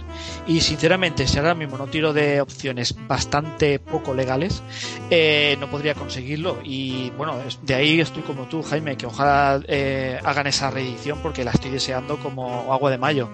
Y Sí, sí, decirle, y decir, Sí, sí, la, la- la anunciaron en el E3 y en la Gamescom y tal. Lo que, lo que no sé si es solo para la 4 o también para la 3. Bueno, yo lo único que pido es que, por favor, que los que oigan este programa, aunque no ayude mucho en ventas, pero que le den una oportunidad a este género, porque de verdad da de para este programa, para cuatro más y para mucho más, porque es un género fascinante. Yo es que creo que es uno de los géneros que con el que mejor te puedes meter en una historia. o sea, porque piensas otro tipo de géneros y es que no veo ninguno que, que te permita desarrollar una historia tan bien como este. A lo mejor me estoy tirando a la piscina, pero No, sé que hay juegos que tienen buenas historias, pero vuelvo a repetir, es el único género, y más concretamente en este tipo de juegos que hemos hablado de, de Tim Schafer, Lucas, eh, Ron Gilbert, toda esta gente que ha hecho videojuegos, son los únicos juegos que de verdad he estado delante de mi tele o monitor cayéndome las lagrimones de la risa. Es juegos que me hacen reír. Como Ron Gilbert, eh, que creó, que creó, por ejemplo, su propio equipo y, y hizo los, estos juegos de Death Spunk. Que aunque ese juego, ese juego, el Death Spunk y su siguiente entrega, eh, se, digamos, ya no eran, era una acción RPG, tipo juegos de rol, ¿no? De estos de, que no tienen nada que ver con el tipo de juego que hemos comentado, pero rebosaban un humor, tío, que, que te plantabas delante, como por ejemplo como, como, como tu héroe hacía cosas villanas, ¿no? no era el típico héroe bueno que era como los Zelda, ¿no? Que nuestro protagonista era puro y bueno, y con los típicos mentón o, o el doblaje en plan... Lástima que estuviera en inglés, pero también otros juegos que recomiendo, Death Spank y, Y también, eh, bueno, me lo sé en español, que era Death Spank y el Tanga del Poder. El tanga del poder. Sí, ya, es, son juegos bastante absurdos, pero yo echo de menos estos juegos absurdos, señores, y ojalá saquen más, porque jugar y reírte al mismo tiempo es algo que hace tiempo no se hace. Muy bien, pues nada, y sí, ¿qué tal tu primera experiencia en reserva de mana? Pues ya ves, encantado. La verdad es que ha sido un rato muy bueno, nos hemos reído un montón recordando Sí. momentos y pues nada, un placer estar aquí en este mm, podcast tan tremendo que estáis montando. Madre mía. Nada, muchísimas, gra- muchísimas gracias. La verdad, es que, la verdad es que si hubiéramos hablado de, de, de, de- de Dead Space, pues mucho no nos hubiéramos reído, pero trata- tratándose de las aventuras gráficas de LucasArts, eh, vamos, yo estaba convencido que iban a salir mil anécdotas para, para pasar un buen rato. Pues sí, espero que esto sirva para que los más jovencitos conozcan todo este género y se metan en él, que tienen aquí cosas muy interesantes. Muy bien, pues nada, ya sabes que estás invitado para cuando quieras, ya iremos hablando tú y yo. Y, Bueno, y encantado. Gonzalo, no- nos vemos en el siguiente programa que para quien nos esté oyendo es de, de MOBAs, ¿no? Eh, vamos a hablar ahí del League of Legends, que además coincide creo que con las finales. Hablaremos de alguno más y tendremos aquí de invitados a Danny Summer, que estuvo en el programa de Minecraft, a Carlos y supongo que tú también estarás, ¿no? Claro, yo, yo haré la, la anécdota del niño rata. Diré, los niños rata, descripción. Yo vendré, yo vendré a aprender, porque la verdad es que lo- los MOBAs no son lo mío, pero bueno, aquí estaré haciendo labores de presentador y director y aprendiendo de vosotros que, que sois los que más sabéis. Así que muchísimas gracias a los dos por estar aquí. eh, nos despedimos hasta la semana que viene. Gracias a todos por escucharnos y un abrazo. Nos vemos.